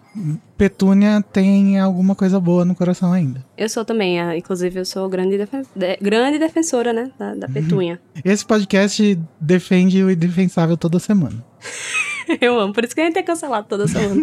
Quer dizer, seria cancelado se Se os tivesse... canceladores ouvissem podcast. É isso, se a gente tivesse relevância pra isso, né, mas tudo bem. E falando sobre o, o Harry menos burro, ele Pô, observa lá. Ele teve amor, né? Mas ele teve, ele teve muito amor, mas é meio, meio burrinho. Faltou sudoku na vida dele. Menos amor, mais sudoku.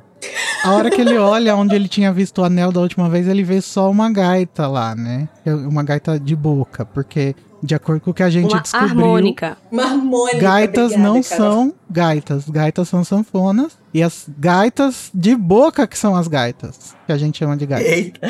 É bem É porque, complexo. é porque em inglês tem palavra pra isso, né? É, é porque em As- inglês, ó, as- é, as- um momento de curiosidades, né? Em inglês americano, a palavra é harmônica. Em inglês britânico é mouth organ. Nossa, podre. Ah, Aí Eu vou, eu vou ter que dar essa aos americanos com dor no Será meu que tem diferença nas edições? Acho que essa altura eles tinham parado já de mudar mais. Enfim. E, e aí o. E aí a o- Lia traduziu pra gaita de boca. Aí o, o, o Dumbledore estranho, né? vê o Harry olhando pra gaita e fala: Não, Harry, você é inteligente, mas pelo jeito não tanto, né? Isso aí não é o Horcrux. O Horcrux era só o anel. Mas eu Quase, menino. O menino tá A gente já chegando lá. sabia disso. Mas eu, eu gosto que ele bota, assim, uma, uma pista falsa pra, pra, tipo, olha, não vai ser esse piece of cake que você tá pensando, não. Mas, gente, veja, de certa forma é. É a versão rudimentar do Horcrux, né? Porque ele tá colecionando um objeto que foi utilizado numa coisa ruim que ele fez e que meio que é um, é uma, é um troféu daquilo. Mas o diadema nem a taça não são utilizados em coisas ruins que ele fez. Não, ele só matou alguém é. e colocou a alma lá dentro. Mas foi- não, mas ele- isso foi depois. Mas, tipo, o diário tem uma simbologia. É. Mas você não acha que existe um paralelo entre essas coisas que ele guardava na caixa e as Com outras? certeza, Mas é pra mim claro. isso daí já são as proto-horcrux. Então. Mas na hora de Não, escolher sim, onde o- botar o- a alma, você não vai botar na ga- da gaita de boca, né? O paralelo, tipo, meio que sentimental existe, mas a gente vê que nas Horcruxes o tema dele já não é essa coisinha É, que a me fazem ser especial. Ele o tá tema dele é grande. coisas que são importantes pro mundo da magia, então eu vou misturar a minha história com essas coisas aqui. E aí o rubris dele vai fazer as coisas serem facilmente achadas. Exatamente. Bom, gente, mas é isso tudo a conversa. Temos alguns assuntos ainda que dá pra gente comentar que são mais de fora. Por exemplo, os dois personagens que a gente viu o nome aqui, né? Que tem significados interessantes. O que significa o nome do Burke, Code? Conta um pouquinho pra gente. Olha, é, o Burke, né, da loja Borgin and Burks, que inclusive é, é, a primeira parte, né, o Borgin é uma brincadeira também com, com uma palavra, né, de barganha em inglês, que é uma loja de penhor, é assim que fala em português? Loja de penhor? Aham. Sim, Você- só que das Uhum. trevas, né? Que você tenta vender as coisas antigas. De antiguidades. É, E antes eu já tinha me tocado no Borgin, né? Da, desse trocadilho, mas o Burke nunca, nunca bateu pra mim. Eu não conheço uma palavra Burke, assim. Aí eu fui pesquisar e vi que Burke, né? Ele era um dos irmãos é, que eram serial killers. E eles matavam as pessoas e eles vendiam os cadáveres para a escola de medicina. Não, peraí. Eles eram ladrões de corpos. Eles desenterravam os cadáveres e vendiam Como pra escola de medicina. Não sei, é, é. Então, tipo, tem um lance aqui, tipo, de negociar, né? As coisas mórbidas e tal. Mas a Rowling falou que a origem é esse, essa mesmo ou é só uma suposição? Não, não. É, isso é uma especulação. Não, não, não sabemos. Mas, assim, existem, existem poucas referências a, a Burke. É, tem um conto do Robert Louis, Louis Stevenson que chama The Body Snatcher, de 1884, que é o, foi, inspirou um filme dos anos 40, os anos 30, não vou me lembrar agora também, sobre o caso desses dois criminosos aí que roubavam corpos. E aparentemente a, a palavra Burke, né? Ou então Burke, também é uma gíria em. uma gíria britânica pra uma pessoa burra, tipo um.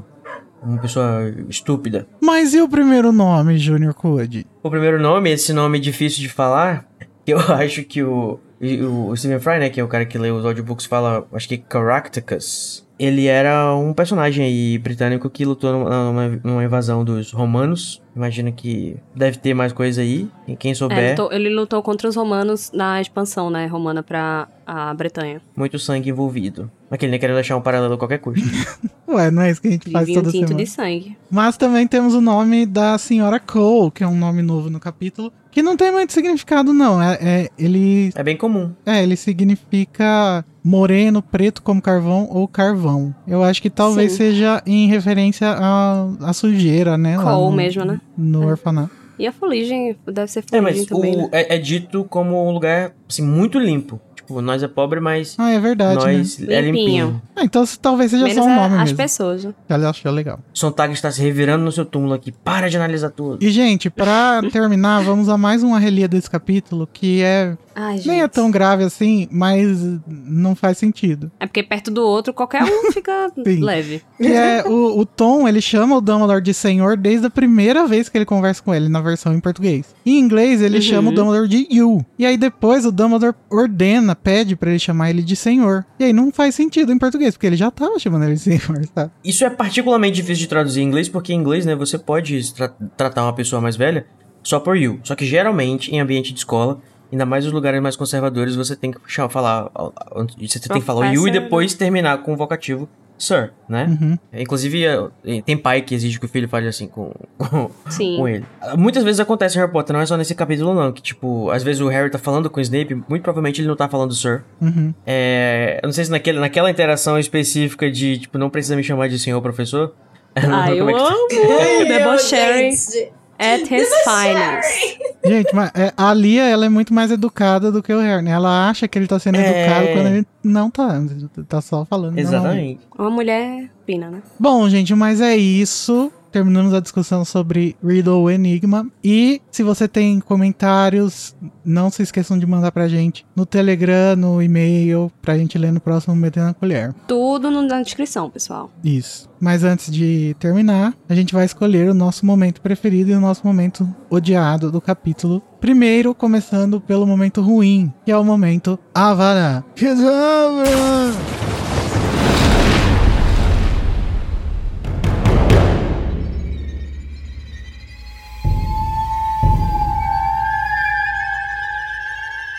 Então vamos começar o momento Avada Kedavra com a Veves, nossa convidada. Veves, qual é o momento que você escolhe pra representar o lado ruim desse capítulo? Ai, gente, o desgosto que eu sinto desse Burke. Pelo amor de Deus, gente, que pessoa intragável. Então, tudo que envolve ali ele comprando o ovo Fabergé de, de menina Meryl, não gosto, não gosto, não gosto. Tá aí uma vaga. É. Comprou o Fabergé por 10 reais e uma cocada. É, não, gente. E ainda mais com o coroado pela tradução, né, de, de Lia Wyler. Péssimo. Uma moça bonita e muito. É Uma moça bonita e muito grávida. Bonita, vestida de trapos e muito grávida. Dá pra colocar isso como, como descrição do Twitter, né? Com certeza. Quando ficar grave. E você, Carol Lima? o meu vai estar ali na vizinhança do Avada de Veves, mas eu vou dar pra esse Arrelia, que, de novo, né, a Leo Wyler alterando o, a lore. e eu já estou aqui desde Pedra Filosofal, lutando contra isso, né, me, me arrancando meus cabelos. Eu não aguento mais, gente. Não aguento mais, é sobre isso. É, um, é uma Vada Kedavra meio exausta. Por isso que eu tô exausta de- desde o início do capítulo, é por causa disso. Uhum. Gente, vamos deixar de ser purista, vamos pegar e revisar esses livros. Deixa lá o nome da Lia, vamos só dar uma reformadinha. É, até porque o mérito de, de. Assim, a parte mais bela da tradução é dela, né? Uhum. Só preciso de alguém que vá fazer o trabalho de. Do chat, do chat GPT, gente, pelo amor de Deus. É, a gente tá fazendo esse trabalho, de graça, Rocco.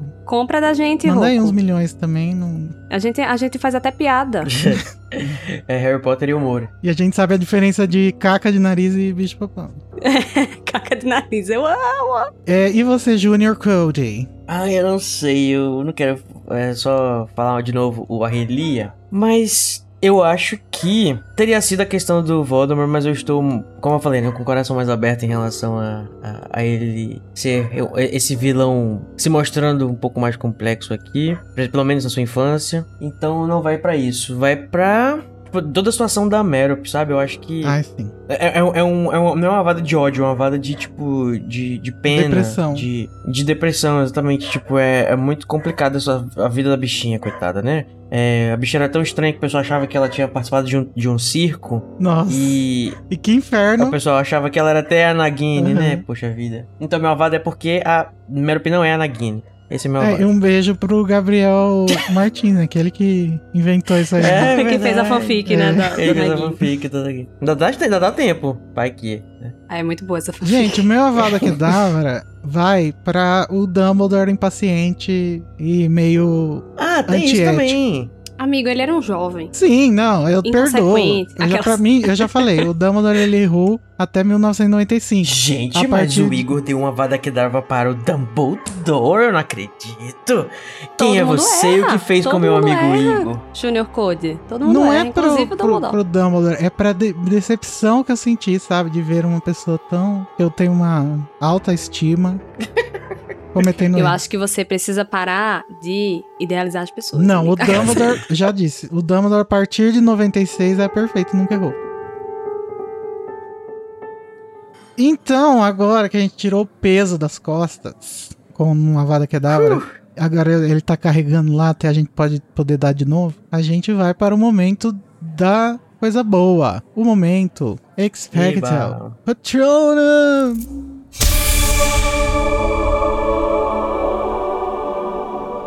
Começando com o Junior Code agora. Ai, esse capítulo é bom, né, gente? Olha o tempo que a gente tá comentando sobre ele. Eu ainda queria falar sobre mais 15 pontos, mas. Quem vai gostar são os ouvintes. Mas o rosto sou eu e não vai acontecer. É, Apo- pode a- ser. Se fosse a olha. Larissa, esse episódio não acabava nunca. Imagina se a Larissa estivesse aqui, imagina nós aqui, a Larissa.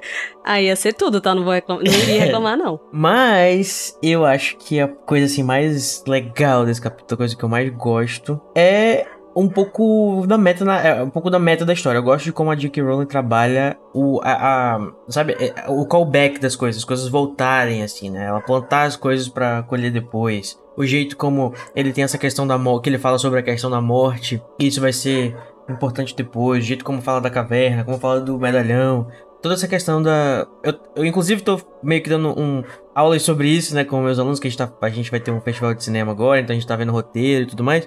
E a gente tá falando bastante sobre é, circular storytelling, né, que é esse tipo de contar as coisas e fazê-las voltarem, retornarem. Narrativa e dar essa circular. sensação pro. E dar pro. pra quem tá assistindo, pra quem tá consumindo aquela história, essa sensação de um- uma coisa coesa e que tem um payoff, que tem uma. Uma recompensa. E você, Carol? Olha, é até difícil, né? Escolher, assim, uma melhores momentos, assim, do capítulo. Mas eu vou ficar com a 3Dlização do nosso querido Lord Voldemort. Da gente sair daquele personagem flat, que é a epítome do mal encarnado na Terra, e passar a entender mais de onde vive, o que come, sabe? Sexta-feira no naquele programa lá. Eu acho que é, é, um, é muito interessante, assim, e, e muito surpreendente. Eu lembro, assim, de quando eu tava lendo pela primeira vez e eu realmente fiquei muito passada, chocada, sabe? É, é, de estar tendo contato ali com um material que eu não esperava, sabe? Eu nunca nos meus sonhos mais loucos. Né? Tipo, olha, gente, o Voldemort é gente como a gente, né? Ele também caga. Exatamente, exatamente. Ele também Ele tem um sangra. passado. E eu gosto muito disso, sabe? Eu acho que é uma coisa que vem muito com a maturidade da Joana ao longo do, da, da escrita dela do- dos livros, né? E que a gente já é, elogiou várias vezes, como ela realmente é, é- é palpável, assim. É, como ela melhorou como escritora mesmo, sabe? Ao Uhum. longo de- de- desses anos. Eu tô passando por um negócio que eu tô tendo muitos déjà vus. Só gravando esse episódio, já tive, tipo, acho que, sem brincadeira, uns seis ou sete. Eu só não É falei antes porque, falhando, tipo, amigo. eu não sei o que, que tá acontecendo, mas eu lembro de você falar isso. Eu lembro de você falando isso, Carol, e eu dizendo depois que. e Eu esqueci o que ia dizer, claro. É. Calma, você disse que esqueceu o que ia dizer no déjà vu? né? Já pensou? ah, sim. Eu acho muito legal essa, esse, essa, esse artifício que existe de que pra gente conseguir derrotar o vilão, a gente vai ter que entender o vilão, a gente vai ter que voltar nas origens dele. Então, tipo, a única forma de você destruir o Voldemort pelo, pelo fato de ele ter separado a alma dele em coisas que fazem parte da história dele é entrando na história dele e aí criando meio que essa, esse, essa comparação, essa, esse espelhamento, essa empatia, o que quer que seja que você queira chamar. E eu acho que isso é uma coisa muito incrível, assim, é uma coisa muito boa pra, pra, pra história como ela é contada, sabe? É como se fosse um. Pra ir a gente tem que voltar. Aham, e o- é porque o, o Harry ele não vai é, derrotar por meio da força bruta. Ele não tem capacidade, ele não consegue. É, gata. E você, Veves? Bom, eu concordo com os relatores, vou acompanhar os relatores nisso daí, pra não repetir, que eu já falei, né, que é meu capítulo favorito, então não adianta ficar batendo nessa mesma tecla. Então o meu espectro patrono vai para menino Harry empático. Porque se o Harry pode ser empático, então eu também posso ser empática nesse capítulo. É verdade. Ah, é, foi dada a licença, né? Pra Verônica Valadares Só que o isso- machista do. Harry só é empático com o Voldemort, né? Porque com a Meryl... É. Ah, a, gente, a gente já falou da- dessa parte, né? Eu sou empática com a Harry. E, é, olha, já, já, identifica- já identificamos hints de machismo no, no Harry em outros momentos. Olha aí, então toda vez que agora alguém for defender alguém problemático, você pode dizer a frase de Dumbledore que é Você poderia possivelmente estar tendo empatia de Lord Voldemort? Gente, Ai, é o melhor da frase. Gente, o meu Eu amo. É. patrono vai pra Veves, porque eu nunca tinha notado essa, esse significado por trás dessa frase do Voldemort, dele falando como que a minha mãe morreu se ela era bruxa, então ela não pode ser bruxa. Que é realmente é, é, ele trazendo à tona já tão cedo esse medo da morte dele, né? Que é uma das coisas que eu mais Uhum. me identifico com o Voldemort. Eu, eu, eu entendo o medo que ele tem da morte. Posso fazer um jabá, já que você trouxe isso? Mas é claro. A Beatriz Masson, que vocês conhecem, ela já participou aqui, pessoal que Uhum. escuta o Perfeita. podcast que lê Harry Potter. Perfeita, maravilhosa, gente. Pra quem não conhece a Bia, ela pesquisa Harry Potter aí há mais de 10 anos, quase 10 anos, e ela está se tornando a maior especialista em Harry Potter aqui no Brasil. Tudo isso pra dizer que no ano passado ela lançou um e-book chamado Harry Potter Caminhos Interpretativos, com artigos de outros pesquisadores. Fiquei muito lisonjeada porque ela me convidou pra comprar participar dessa produção e aí eu escrevi um capítulo sobre Lord Voldemort, claro. então, muito do que eu trouxe aqui, eu falei nesse artigo, entre outras coisinhas. Então, quem tiver curiosidade de ler sobre e também ver o, o trabalho das outras pessoas, procurem na internet Harry Potter Caminhos Interpretativos e-book de graça. Não vão gastar nada, só as horinhas lendo. Vou botar o link aí na descrição, galera. O jabá de milhões, viu? Bom, gente, então é isso. Veves, muito obrigado por ter vindo participar. Nossa, sim. Obrigada pelo convite. Apareça mais vezes, tá? Só pra passar pano pra vilão. Quando quiser falar sobre o Vold, sobre o Sirius, sinta-se em casa. A gente é pobre, mas é limpinho. é. Igual o orfanato. Sigam a Veves no Instagram, galera. Tá aí no- na descrição também. Arrasou, Veves. Um prazer te conhecer, viu? Sempre Prazer sempre foi meu essa oportunidade. vocês. Foi incrível. Muito bom conversar com vocês. Quando a gente for falar de criança amaldiçoada, eu te chamo de volta. Vamos falar de Delphi.